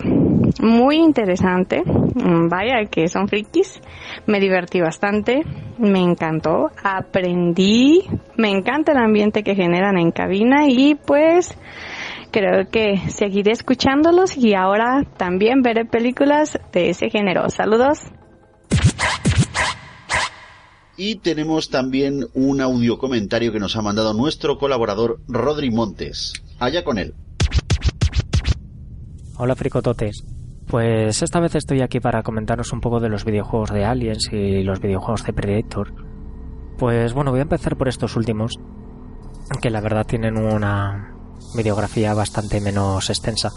De hecho, yo el único que he jugado es el típico Aliens vs Predator, el de 1999, el clásico, si bien parece ser que, que hubo otro Aliens vs Predator anterior, en 1994, que era un arcade.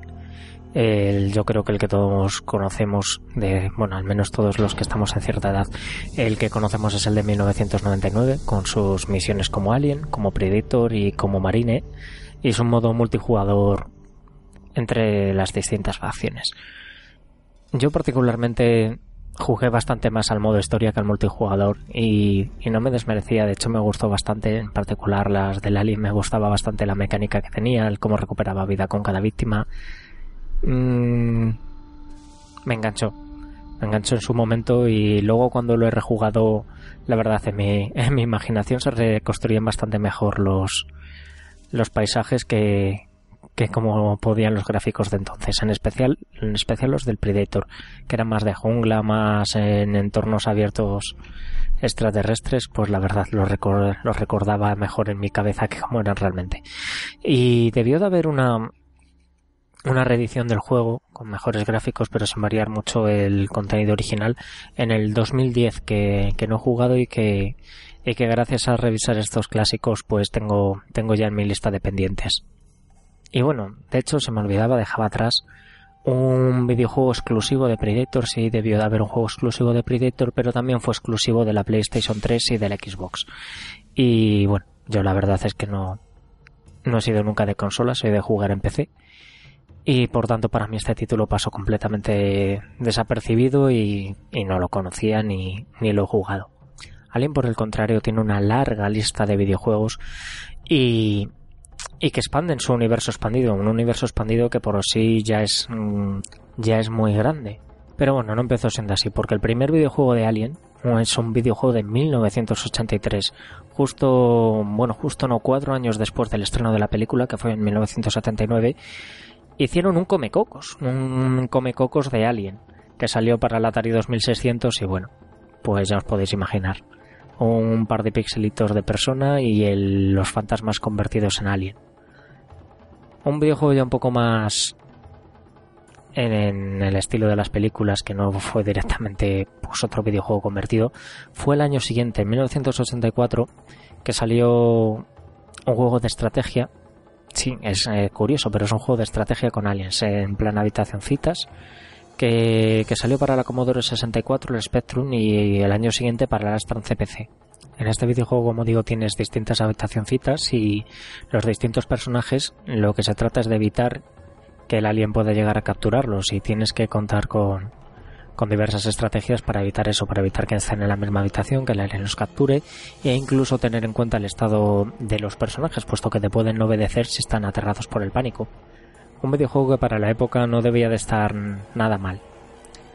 Para, para dos años más tarde, en 1986 y en 1987 salieron dos juegos con el mismo nombre, Aliens de Computers Game, que, que salieron por la segunda película y estos estaban ambientados en la segunda película, Aliens. Y bueno, como digo, son dos juegos con el mismo nombre, pero son dos juegos. El, el primero que estaba basado en seis minijuegos, con, eh, con el argumento en la, en la película, y el, y el segundo con el mismo nombre, en 1987, que, que, era un FPS, pero un poco raro porque estaba bastante sobrecargado de colores rojos. Pero por si no habéis tenido suficientes videojuegos de Alien en 1987, salió otro videojuego más, que se llamaba exactamente igual que la película, Aliens, y era un videojuego de plataformas. Un videojuego de plataformas en el que te convertías a Ripley, en Ripley y en a base de disparo limpio, salto tras salto, tratabas de escapar de Archerón, matando a todo alien que se te pusiera por delante con sus correspondientes bosses. Y si por te hubiese sabido a poco, tres años más tarde, con mejores gráficos, salió otro arcade, también llamado Aliens. No, no se curraban los nombres, total. Si ya se había llamado así la película, ¿por qué no se van a poder llamar así dos videojuegos? Y dos videojuegos con la misma temática. De hecho, la única novedad así reseñable sería en eso, la mejora en los gráficos. Tres años en esa época era mucha mejora en los gráficos. Y que aparte de Ripley también podíamos escoger a Higgs. Y después de eso, no tuvimos que esperar mucho hasta el siguiente juego. Este ya basado en la tercera película y bueno, creo que para la mayor parte de nosotros la peor. Bueno, esto es bastante controvertido porque hay muchos que detestan Alien Resurrección, pero a mí me gusta. En fin, eso es otro tema. En cualquier caso, Aliens 3 tuvo su videojuego también llamado Alien 3 en 1992. Este juego es un juego de, de acción lateral, estilo Duke Nuke, pero en vez de un mazado, pues a Ripley, y en vez de un montón de malos, pues un montón de aliens. Así de simple. Y bueno, al año siguiente, en 1993, salió Alien The Gun, que es otro arcade más. Otro arcade, lo único que aquí es más estilo House of the Dead 2 y similares. Un, tipo sucer sobre raíles. Y bueno, como, como no se iba a perder ningún género de videojuego, en 1995 tenemos Aliens a Comic Book Adventure, un juego de aventuras en el que sí, ya tenemos una expansión del universo de Alien si bien está basado en una serie de cómics y tuvieron algunos problemillas legales con ello. Como vamos a videojuego por año, pues vamos con Alien Trilogy, un videojuego de 1996 que es el segundo FPS de la saga y el primero que, que se empiezan a ver aliens que parecen aliens. Como dice el título, Trilogy, se basa en las tres películas de Alien en las que te pones en el papel de Ripley pegando tiros a aliens a lo largo de las tres películas, pero sin respetar mucho ni el argumento ni la linealidad temporal. Como nota, comentar que este ya salió para la famosa primera PlayStation. Y poco después, para continuar siguiendo esta vanguardia de copiar todos los géneros en cuanto salían, tenemos Aliens Online. En 1998 tenemos el primer videojuego de Aliens para poder pelear online. Este título, dos años después de Alien Trilogy, pues es un FPS en toda regla. Tiene un poco de toques RPG, era para Windows y aunque era gratuito, el, poder jugar online tenía, tenía su coste, tenía su coste y dejó de estar disponible la plataforma online, los servidores online dos años más tarde, al menos de forma oficial. Ahora mismo no sé si seguirá habiendo alguno de los servidores pirata, pero, pero la de verdad debe ser una cosa bastante complicada si quieres pegar unos tiros a este juego de la época del Age of Empires. Ya en el año 2000, un año bastante importante para mí porque fue cuando empecé a tener ordenador y cuando pude empezar a disfrutar de, de, estos videojuegos un poco más de manera más cercana, aunque si bien el ordenador no me daba para jugar casi ninguno de ellos, pues por lo menos interés en ellos ya tenía. Es el Alien Resurrection del 2000, aunque no tiene nada que ver para PC porque solo salió para PlayStation y fue, fue bastante desastre. Es otro FPS, el pegar tiros a aliens pues es, es algo que todos queríamos en aquella época, que no quería pegar tiros a los aliens en el 2000. Y como fue bastante bastante decepcionante, al menos la verdad es que se quedó en una revista que leí de aquel entonces, que de aquel entonces nos enterábamos de los videojuegos por revistas. Y ya, ya. De hecho, creo que no llega a conocer ningún amigo que lo comprara. Y seguimos otra vez a videojuego por año con Aliens Thanatos Encounter en el 2001. Este videojuego también es por, por el ánimo de no dejar ninguna plataforma, ningún tipo de juego por, por explorar de, de, la saga de la franquicia, más bien de la franquicia de Aliens. Este videojuego es para la Game Boy Color en el 2001. Y por si alguien tenía alguna duda del afán de esta franquicia, dos años más tarde, en el 2003, sale Aliens Unleashed, el primer videojuego de la franquicia para móviles. Los que recordéis cómo eran los móviles del 2003, eh, os daréis cuenta de que igual no era la mejor idea. Los que lo jugaron dicen que el juego no estaba del todo mal, pero la verdad es que yo no me lo quiero ni imaginar. Ni lo me quería imaginar entonces, ni me lo quiero imaginar ahora. Tenemos que esperar tres años más para el siguiente, que es Aliens Extermination. Este es para máquina recreativa y bueno, pues es un Sucer. Es un Sucer en 3D para máquinas recreativas cuando las máquinas recreativas estaban en bastante decadencia. Cuando la gente ya tenía casi todos ordenadores o consolas en casa y podían jugarlas en casa, salió este videojuego que ni siquiera ofrecía lo mejor que podía ni para máquinas recreativas, ni para competir contra las consolas, ni para nada. Lo vi como, como novedad cuando vas a alguna sala de estas de juegos recreativos que tienen un montón de juegos que no tienes en tu ciudad. Yo soy de Zamora y en Zamora básicamente teníamos dos sitios en el que jugar a máquinas recreativas y cuando llegaba a alguna ciudad con alguna sala recreativa con más cosas, pues me podían, me podían los ojos y alguna alguna monedica eché, pero enseguida enseguida vi que no tenía no tenía mucho fundamento. En el 2011 tenemos el siguiente videojuego, Aliens Infestation, para Nintendo DS. Recordemos que se remasterizó el Alien vs Predator en el 2010. Y este videojuego ya del 2011 fue pues otro Sucer, en 2D estilo Metroid, Recordemos que la Nintendo DS es una consola de portátil. Y sin más, eres un marine que recibe una llamada de socorro para pegar tiros. Y hablando de aliens y marines para pegar tiros, pues tenemos ya en 2013 que, bueno, este para hablar telita. El Aliens Colonial Marines. Es un videojuego que yo creo que estuvieron anunciando casi desde antes de que saliera Aliens Resurrection y que finalmente salió en el 2013 que no salió para PlayStation 2, salió ya para PlayStation 3, ni para la Wii, mm, y que bueno, yo creo que dejó a más gente descontenta que contenta. Sin embargo, pues bueno, sus momenticos tenía. Sin embargo, sin embargo, el año siguiente, un año después de lo que para mí, para, para otros no, pero bueno, para mí fue una decepción, salió Aliens Isolation. Para mí el mejor videojuego de Alien y prácticamente una película nueva, de culto casi, de la saga de Alien.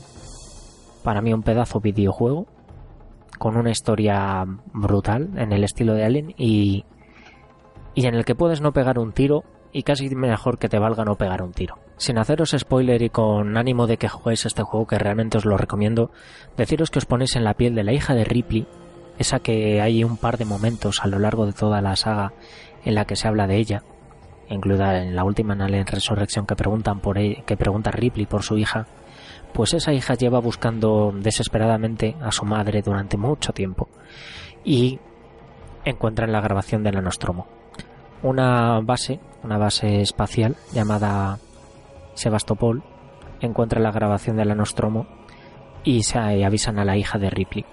Y entonces, pues claro, ya va a ver qué ha pasado. Y bueno, pues para lo que se encuentra, mejor que lo juguéis. Por último, y a modo de despedida para comentar sobre todo que no ha cambiado nada la franquicia a lo largo de todos estos años, ¿cuál es la novedad hoy en día? Los videojuegos en realidad virtual. Pues ya estaba anunciado y se supone que el año pasado debería haber salido un videojuego que se llama Alien Covenant Inútero, que es en realidad virtual. Es un videojuego de Alien en realidad virtual y, la verdad que un video en la realidad virtual de las cosas que mejor pueden hacer son videojuegos de Alien. Pero también para variar, como ha pasado varias veces en esta saga, estaba para el año pasado prevista la salida y no he vuelto a tener ninguna noticia. Si alguno de los oyentes ha tenido noticia y quiere comentar algo, estaré encantadísimo de oírlo también. Sin más me despido, un saludo otra vez a, Iñaki, a Lorencisus y a todos los fricototes. Un abrazo. Ala, pues ahí fue. Casi nada, desde México. Oye, oye, eh, te voy a decir una cosa. Cada vez que tenemos algún tipo de, de notificación certificando que la fricoteca ha cruzado el charco, yo me emociono, tío. Anda, no. Y yo. Sobre todo con comentarios de este tipo. Bueno, pues muchas gracias, Anuki, por tomarte la molestia de grabarnos este pequeño audio comentario. Y bueno, es, es la manera que tengo así, también me da pie para aprovechar y decir a los oyentes que se animen, que mismamente por nuestro canal de Telegram pueden grabar sus impresiones al respecto de, de nuestros programas. Pueden grabar ahí un pequeño comentario de forma muy fácil y oye, que a nosotros no nos cuesta nada escucharlo, valorarlo y, oye, llegado el caso, pues ya veis que lo ponemos aquí en el, en el podcast. Es muy fácil, es muy cómodo y también así le dais un poquito de movimiento y alegría al canal, que, oye, que falta le hace, ¿no? Hombre, pues sí, yo creo que sí, ¿no? Además, eh, como es a ver, hoy en día todos andamos con el móvil para un lado para otro, eh, no tienes que andar con, con, que si micrófono, que si el ordenador, que no, en cualquier momento. Claro, es que tú dices, oh, qué, pereza, tengo que poner esto a grabar, el micrófono. Ahora tengo que poner el micro, tengo que poner el antipod, no, no, no, el móvil, zasca, un mensaje, un audio comentario para la fricoteca, ya está. Mira, breve, escueto y, sobre todo agradecido, porque este es vuestro podcast. Por así supuesto, de simple. así de sencillo, sí señor. Muy bien dicho. Y de todas formas, de todas formas, Luis, eh, ¿nos comentas, por favor, esas maravillosas maneras que hay de ponerse en contacto con nosotros? Bueno, a ver, lo que, lo que se dice maravillosas, no sé si son maravillosas, pero son formas de ponerse en contacto con nosotros. Es maravilloso, Luis, esto en los 90 no podía ser. Bueno, también, es, también es cierto. también es cierto. Pues sí, bueno, tenemos que mm, dar una noticia un poquito agria, ¿no? Y es que eh, por temas de, mm, de reparaciones, de arreglos, de maquetación y esto, tenemos la web, pues, eh, Mm, que no está operativa ahora mismo, ¿no? Pero estamos trabajando en ello para tenerla operativa lo antes posible. En cuanto a formas de ponerse en contacto con nosotros, bueno, pues eh, las redes sociales. ¿Cómo no? ¿Quién no tiene redes sociales hoy en día? Pues muy poquita gente no las tiene. En fin, redes sociales Facebook, Google Plus o Google Más y Twitter. Siempre nos buscáis por la fricoteca. Con cada kilo las dos. Frico, K, teca, K. Y luego a través del mail, como no, tenemos dos mails. Tenemos la fricoteca.gmail.com y la fricoteca.lafricoteca.es. También disponemos de plataformas, claro que sí. Si no, ¿cómo os vais a enterar de que existimos?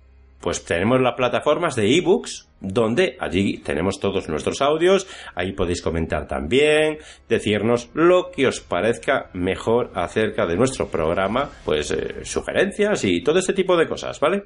Tenemos también Blu-ray y, por supuesto, lo que comentábamos antes, el canal de Telegram, que lo tenemos puesto en, el, en la página de Facebook, el, el enlace al, al canal de Telegram, pero por si acaso os lo deletreo yo aquí. t.me barra fricototes. Así de sencillo. Os metéis en el canal, os agregáis al canal y podéis comentarnos, enviarnos y decirnos lo que os apetezca. Hombre, portaros bien, no nos digáis cosas feas, ¿vale? Pero aparte de eso, podéis comentarnos lo que estiméis oportuno. Y nada, yo me despido ya. Como siempre, Iñaki, un placeraco estar aquí, sobre todo, sobre todo, hablando de estos universos que apenas nos gusta a ninguno de los dos. Sí, ¿verdad? Uf, qué tortura más terrible hablar de Predator y de Eh, Alien. verdad- verdaderamente ha sido un sufrimiento encarnizado. Estábamos diciendo, "Jua, a ver, a ver cuándo terminamos ya. Sí, sí, a ver cuándo acabamos.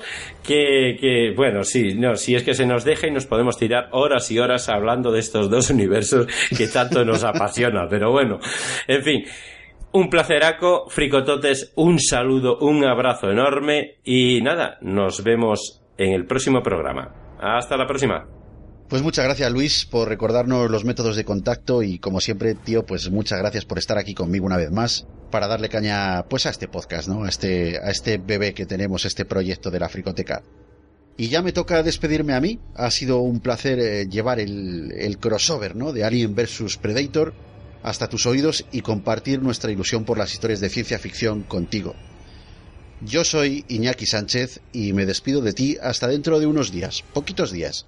Mientras tanto, coméntanos, déjanos saber tu opinión y disfruta de lo que queda ya de verano. Un saludo, fricotote. Adiós. La. También disponible en supositorios. Su mal uso puede provocar amputaciones. Consulta a tu psicólogo antes de escucharlo. 日本でのリスナー、フリコテカを聞いてくれてありがとう。